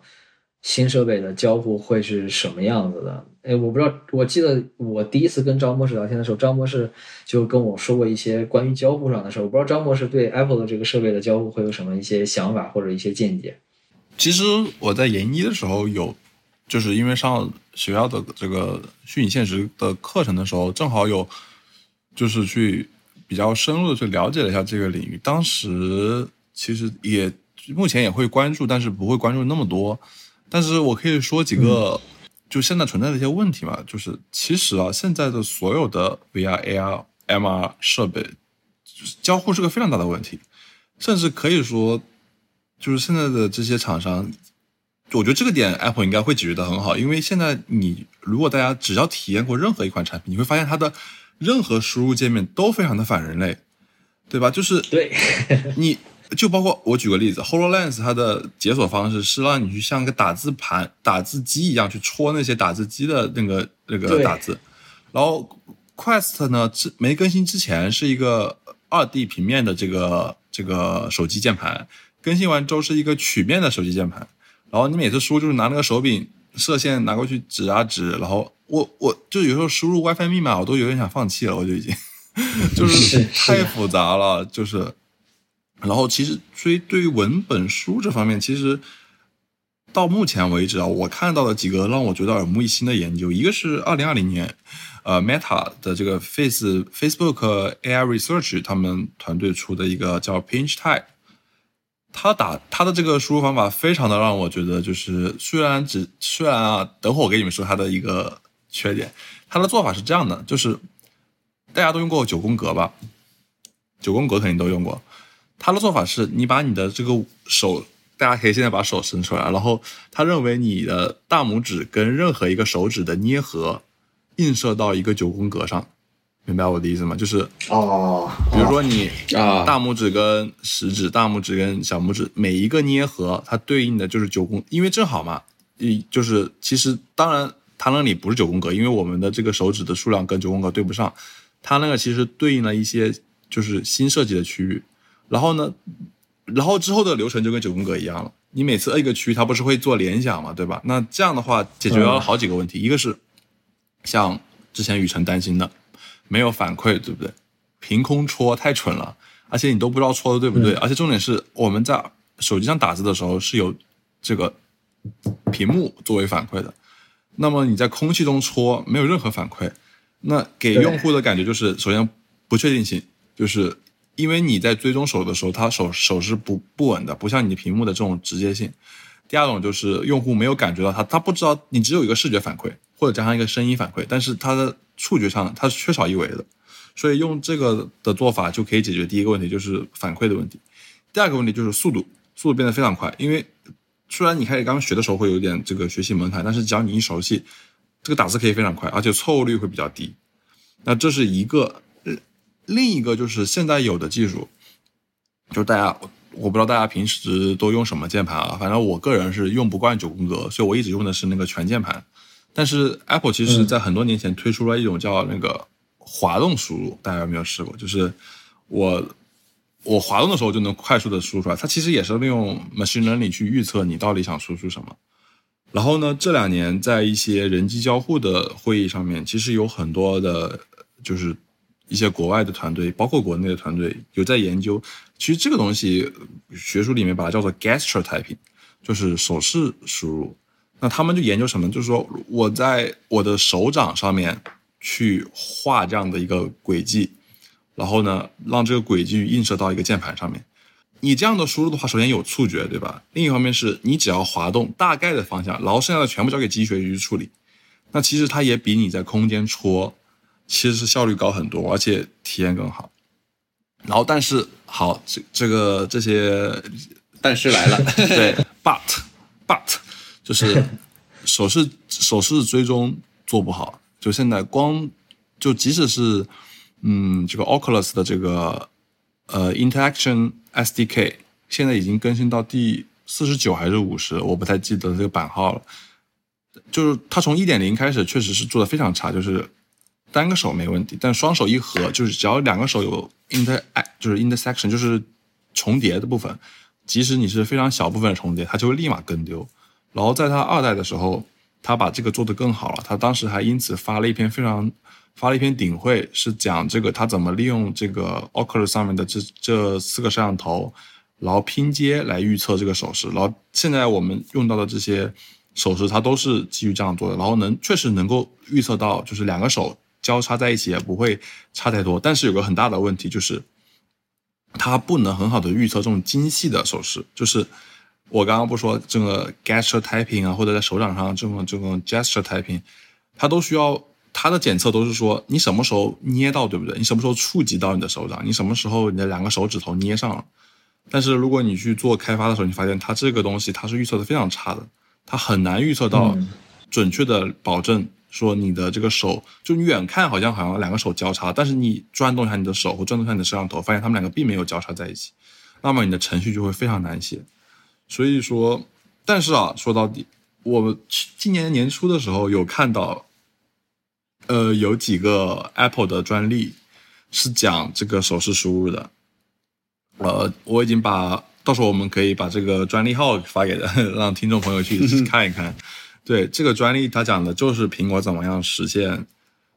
呃，这个手势交互的。但是当时我们也在想啊，就是它怎么做到的呢？因为专利它好像并没有要求说你一定要它只是一种我我不太知道美国的专利啊，我不知道它是真的要求做出来就才能申请专利，还是说只是一个 idea 就能申请专利？对，所以说当时他那个他，因为他申请的时候是一九年还是几年申请的，当时的我觉得当时的技术是完全不可能能够做到这么好的，所以但是他的专利已经有了，那说明先占着坑吧，对吧？然后后面说不定可能他们也会有一些资源投入到上面做这个事儿。其实刚才张博士的那个讲的那个类似那种捏手指那个那个方案，我那个脑补一下那个画面，真的是太美好了。以后戴个眼镜在那掐指一算啊，然后就就感觉跟街上那个算命先生那种感觉一样，啪啪啪啪啪啪在那打打字儿，哎呀，非常这这个交互确实挺挺酷炫的。到时候我们看，其实说实话，我刚才跟张博士的一些观点特别相同，就是说。我觉得现在其实 Apple 的这个设备上最让人期待应该就是交互，因为其实现在的这些设备里面的交互真的太傻了，就是尤其是我当时玩 HoloLens 的时候，我觉得它那个啊戳那个键盘，这很微软真的那个开锁开开不了。对，我就觉得微软真的不适合做人机界面，真的太，他就还是写写 Office 就好了。然后那个简直戳起来太难受了，而且甚至其实我我有觉得，就有时候特别，嗯，我其实对这个眼镜上还有一个小的交互，其实我觉得挺让我头大的，就是我不知道大家有玩。这种不管的 VR 或 AR 设备的时候，基本上国内的一些登录的时候，有时候你会希望用手机验证码，对吧？然后，然后每次你要手机验证码，你还得把眼镜摘掉，然后再看手机，是的然后再回来，再摁上。哎呀，真的好傻呀！然后嗯，我我我在想，至少 Apple 的这个 iMessage 是全同步的，对吧？对所以有没有可能能有一个自动填充的？我觉得能把自动填充这个事儿解决好，我觉得也也挺好的。我觉得 Apple 肯定已经解决好了，因为大家有没有发现，就是如果你去你的朋友家玩连 WiFi 的时候，如果对方也用的是 iPhone，只要你们两个手机稍微靠得近一点，它就会自动提示说你是不是要把你的 WiFi 分享给你的另一个人。然后包括我们其实现在用的这个 Apple 的原生的键盘，凡是收收这种验证码的，它都能够直接帮你把验证码提取出来。我觉得这个东西其实说到底就是其他家没有一个完整的生态。它只能说我做眼镜，我就是眼镜。但 Apple 我觉得强就强在它是一个完整的生态，它从硬件到所有的软件，它只要想同步一下，那你其实你其他厂商是很难够去跟它抗衡的。而且我觉得我们刚刚说那些，特别是先不说 HoloLens，因为 HoloLens 它是自己做的这个系统嘛，你像现在所有的现现有的这些设备，它其实都是基于安卓改的。那么安卓里面的一些这种键盘交互，最简单的就是利用原生的，然后我做个曲面，我让你看起来稍微不一样一点。你说真的要去这个重新发明一种交互，那你对这个操作系统是要，我觉得是应该是需要进行一个非常大的修改的。其实刚才说那些，我也是觉得，就是因为 Apple 一直很擅长做交互吧，或者说它很关注交互，所以我觉得今年的 Apple 这个设备上交互上的事儿，其实是相比于它的硬件啊那些东西，我觉得更值得期待。因为这东西可能一旦交互做对的话，整个设备的使用体验各方面其实是会有很大的一个一个提升吧。这是我我觉得还蛮蛮期待的一件事。其实刚才关于交互，其实我还有一点想法，就是我觉得有没有一种可能，就是它跟现在所有的 iOS 设备，也包括就是苹果设备是通的，比如说它可以通过 iPhone 或者 Apple Watch 来控制，因因为苹果它有一个呃有一个框架叫做 Nearby Interaction，就是它可以做到两个设备之间获得位置和这个方向，其实其实也就是一一种一种程度的，就是呃六道 tracking 嘛，就是呃方就是位置和方向都有。那有没有可能就是说，它就用这个 Apple Watch 或者 iPhone 就当它的 controller，它完全有它的位置和方向，而且上面那个屏幕其实它的交互可能是无限的，你可以在上面设计任何的按键或者怎么样。但这里面有一个有一个很大的问题啊，呃，虽然说就说到了，但呃，正好我也想补充一下，就是之前 Apple 在 Apple Watch 上面有出推出一个我们大家可能都没用过的，大家可能呃我不知道大家有没有听众朋友有没有用过或者是尝试过，就是它为残疾人设计了一个，就是你不需要用手去触碰 Apple Watch 也可以操控 Apple Watch，它是用手腕的这个，对对对对对对。对，但是这里有一个很大的问题，就是我当时其实也也有一些这样的觉得，呃，挺挺不错的一些，就是可能想法什么的。但很很大的一个问题就是，就这个频率能不能跟得上？因为其实像刚才刚刚说的八 K，其实还有一个很大的问题就是刷新率。如果你的这个头显的这个屏幕的刷新率太低的话，它会让人感觉到非非常难受的，是真的是会，即使你像我晕三 D 的人，我都我正常的一百二十赫兹我都晕，如果你六十赫兹，我觉得我会晕死。然后如果如果他真的做一百二十赫兹的话，或者就让他做动态刷新率的话，然后在手表上的这个交互。要以怎样的一种频率来传？因为现在我们发现 Apple Watch 其实它更新，它也不是说你一个东西立马更新，它立马就能反馈出来。有时候甚至微信收到都是，如果微信收到应该有几秒钟的延迟，对吧？如果你的这个交互有几秒，就算有一秒的延迟，我觉得 都不行，除非它能够。所以说现在很多厂商都是用有线的方式嘛，对吧？插个屁股插在手机上面，这是最简单的方式，最快的方式。但是如果用无线的话，呃，我我目前是感觉，可能我也就是呃了解的不多，但是我觉得这个难度有点大。因为我其实是这两年一直在用那个 AirDrop 的那个网络技术。其实我我的感受，其实我觉得 Apple 明显在提升这方面的，就是也降低延迟和提升稳定性。比如说一一两年之前的时候，用这个网络玩这种游戏呢，有的时候就会经常可能玩个一分钟，它会顿卡一下。但是等我今年再用这个技术去去测的时候，发现它延迟基本上稳定在三十毫秒，非常稳。就是我明显感觉到，就是它底层的技术提升了。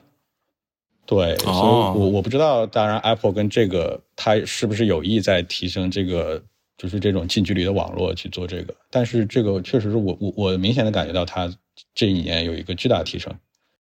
那确实是有可能的。而且交互层面，我记得好像张博士之前还聊过一个，就是 Siri 加 AI 这种语音式的交互，对吧？就是大家没有发现这两年 Siri 就没什么进步嘛？就是就好像每年甚至都 WWDC 都不会，就是之前可能还会说 Siri 多支持这个语言国家，现在都就可能都一笔带过了。对，但是这个团队也没有被裁，或者说就但它一直存在。其实其实很合理的猜测就是他其实是应该在做什么。就是在做别的项目，然后他只是就像去年的 AR 是吧？他去年是 AR 更新最少的一年，对吧？除了 Roam Plan 看起来非常大的一个更新，但其实你看 AR Kit Six 几乎没有任何更新，对，几乎就是一年就做到点这儿。要真的是苹果的部门早把他们干掉了。对，所以也是，所以就是这点。其实我们当时 GPT 刚出来的时候，其实应该很多人就想，其实网推特推特上面是有魔改的，对吧？你把你的这个 GPT 的能力接到 Siri 里面去，我靠，Siri 那真是个大变天，真的是就是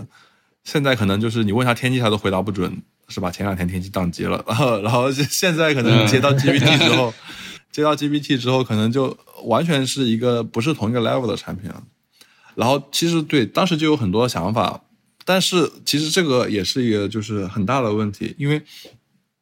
隐私性的问题，这是为什么语音交互一直火不起来的原因。包括也有一些研究在研究怎么样能够降低隐私性。就是你想想，如果我是在家里跟别人进行语音交互，那其实是比较方便的。但是在外面，特别是有这种嘈杂环境干扰下，你的语音交互不准确的情况下，你就会提高你的分贝。但如果你要说一些非常，啊，是吧？就是一些不能不不太希望大家听到的事情，然后同时你要让这个语音交互变得，呃，就是。更更准确的话，其实是很难，就是这两个东西很难权衡。如果你希望更准确，那声被放大，然后更近距离交互，但是，是吧？那我这个交互，这个语音交互的便利性又何在？其实对，所以这个问题就之前像 Meta，它有，它今年呃，在这个这个技术分享会的时候，它有分享它的那个 Voice SDK，然后里面有一种类似于这个苹果的这个就是这个设计指南一样的这个东西。然后告诉用户怎呃，告诉开发者怎么去用他们的这个 Voice SDK。他当时的做法其实就是二零年还是二一年的一篇论文的一个原型。你在激活语音交互的时候，让用就是提醒用户双手盖住自己的嘴去说话。一方面，你盖住的时候，这个声波更聚更聚拢，对吧？方便你的设备去接收。另一方面是可以让一定程度上面减少它让外界听到的是就是外界听到的这样的一个方式。所以当时他是以一个这样的形式在开发者里，就是相当于一个建议的方式。但其实前几年我们已经看到有类似这样的，就是论在交互方面的论文了。所以说，就是看 Apple 它怎么处理这件事情。现在也有了这么非常强大的这种这个这种 AI 的这种自然语言处理的能力，他们自己也有 Siri 团队，然后也有一些业界的一些这种探索，那他们怎么样能够在平衡是吧？用户隐私、交互便利，然后同时不要带来太多计算压力的情况下来做好这种交互，我觉得是一个比较期待的事情。可以，是这个事儿，我觉得可能还是得看老罗，对吧？他 TNT 继续 继续做起来。嗯，张不是说这个，我想起来，我在网上看了一款产品，真的有一款产品，就是说孩子在家打游戏吵大吵大闹，父母很烦，然后就买一个那个相当于一个那种口罩一样的东西，就是戴上，然后这样打语音，外面就听不到了。我觉得很离谱，就有这种东西，还有这东西，真真有这东西，还真能卖的。嗯，我们今天前面也聊到，就是说，其实最近我们也有看到网上对 Apple 的这个眼镜儿的一些一些比较悲观的一些一些说法嘛，对吧？然后可能有说可能不及预期啊，或者说是可能是被迫要发布出来这样的话，那大家觉得，那在这个时间节点去做这个事儿的话，那 Apple 的他们会怎么认为他们这件事儿，或者他们认为他们这个眼镜儿的这个用户场景啊，或者他们觉得他们现在还有自信推出来这个东西的一些杀手级的一些应用啊，或者 feature 会是什么呢？呃我这个我想到了一个，就我觉得可能大家都想到最典型就是 iOS。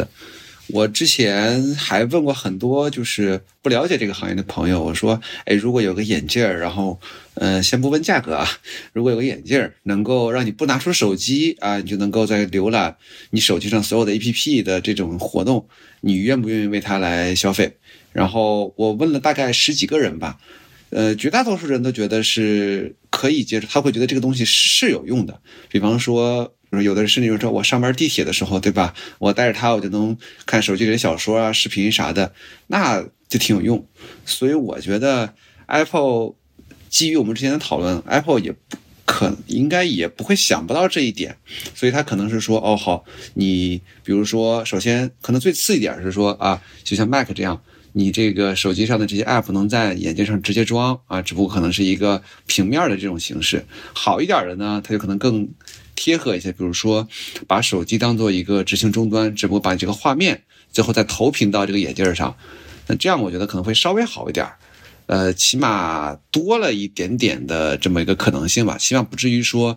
呃，刚上去什么东西都没有这个样子，也符合他当早年这个 iPad 刚出来的时候这个策略嘛。没有 iPad APP 怎么办？拿 iOS APP 往上顶呗。这个确实是一个是一个 Apple 非常大的优势，它有一个非常完整的这个 APP 的生态资源，把它怼到这个眼镜上，估计还是能能有一些这个怎么说呢？会有一些用户会会会粘合在这个生态里面的。哎，那那那我不知道那个那个张博士你是怎么看看这个就是 Apple 的这个眼镜会有一些什么杀手级的应用或杀手级的 feature 吗？跟玉姐的这个就是想法会有点可能就是完全不一样。我是觉得啊，你我其实举举个很大的例子，就是你看现在 Mac 能运行 iPad 的一些软件，对不对？但其实我们平常用的软件其实都不是来自于在 Mac 上运行用的软件，其实都不是就是很特别是一些视频工作者，或者是建模工作者，或者是一些他其实用的软件绝对不会是 iPad 版本的，它一定是。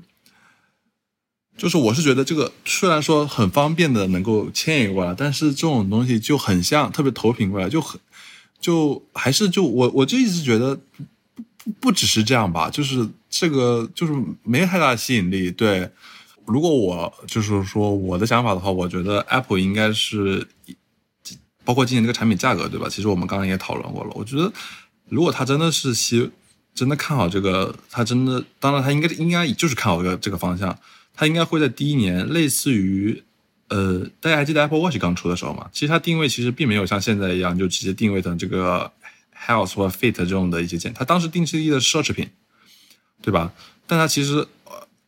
对吧？当时其实它也卖的也不是说就一夜爆火，像什么什么产品一样。但是，这就是我觉得这也是为什么 Apple 是一直着急把它推出来，因为其实如果大家有跟一些 Apple 的员工，特别是一些比较。就是就是不是这种零售行业，就是那些开发的行，他们其实有一个非常大的信念，就是你不可能把一件事情做的完美了，你才去推出的。这个不是 Apple 的调性，就是不是说做 one hundred percent perfect 你才能去推出，对吧？就是这个产品应该是说，特别是在我觉得在 Tim Cook 掌掌管之后，也其实，在 Steve Jobs 当时 Jobs 掌管的时候，也没有说一个产品做到百分之百极致了才推出，但是他推出的时候一定是有一，就是他会先推出来，然后呢，他需要先呃让大家能够去。就这也是为什么我说我说我跟他意呃意见意见不一样，就是我觉得 Apple 应该不会去，他只会开发几款呃基础的应用，就是就是你必须要用的，就比如说像你说这个通话的这个 app 是吧，或者是这种哦，我当时说的是 iPhone 哈，就是这些基础 app，但是更多的是它应该是为开发者提供便利，呃，因为你自己开发你才多少团队啊，对吧？你要是能够让世界的人都为之去开发，那你才赚到。而且我另一个想法就是。Apple 其实吸引大家的，你发现很多 Apple 独占的 APP，特别是一些游戏。我说的不是三 A 大作，就是那种呃商场里的游戏。为什么呢？就是它有一个很好的分成机制，对吧？就是你在这里面你是能够，就是是吧，免分发到这种大量的用用户用户手里的。然后相比于你在呃其他平台上面去做这种开分发，其实其实如果大家，因为我之前也做过一些安卓的这个开发，我发现特别是。你要去想适配国内这些安卓的这些这些，就说一个很简单的推送，这个 push notification，你要适配国内的所有的这些这个标准都太麻烦了。但是 Apple 就能够一次，就是你你开发完之后，它那些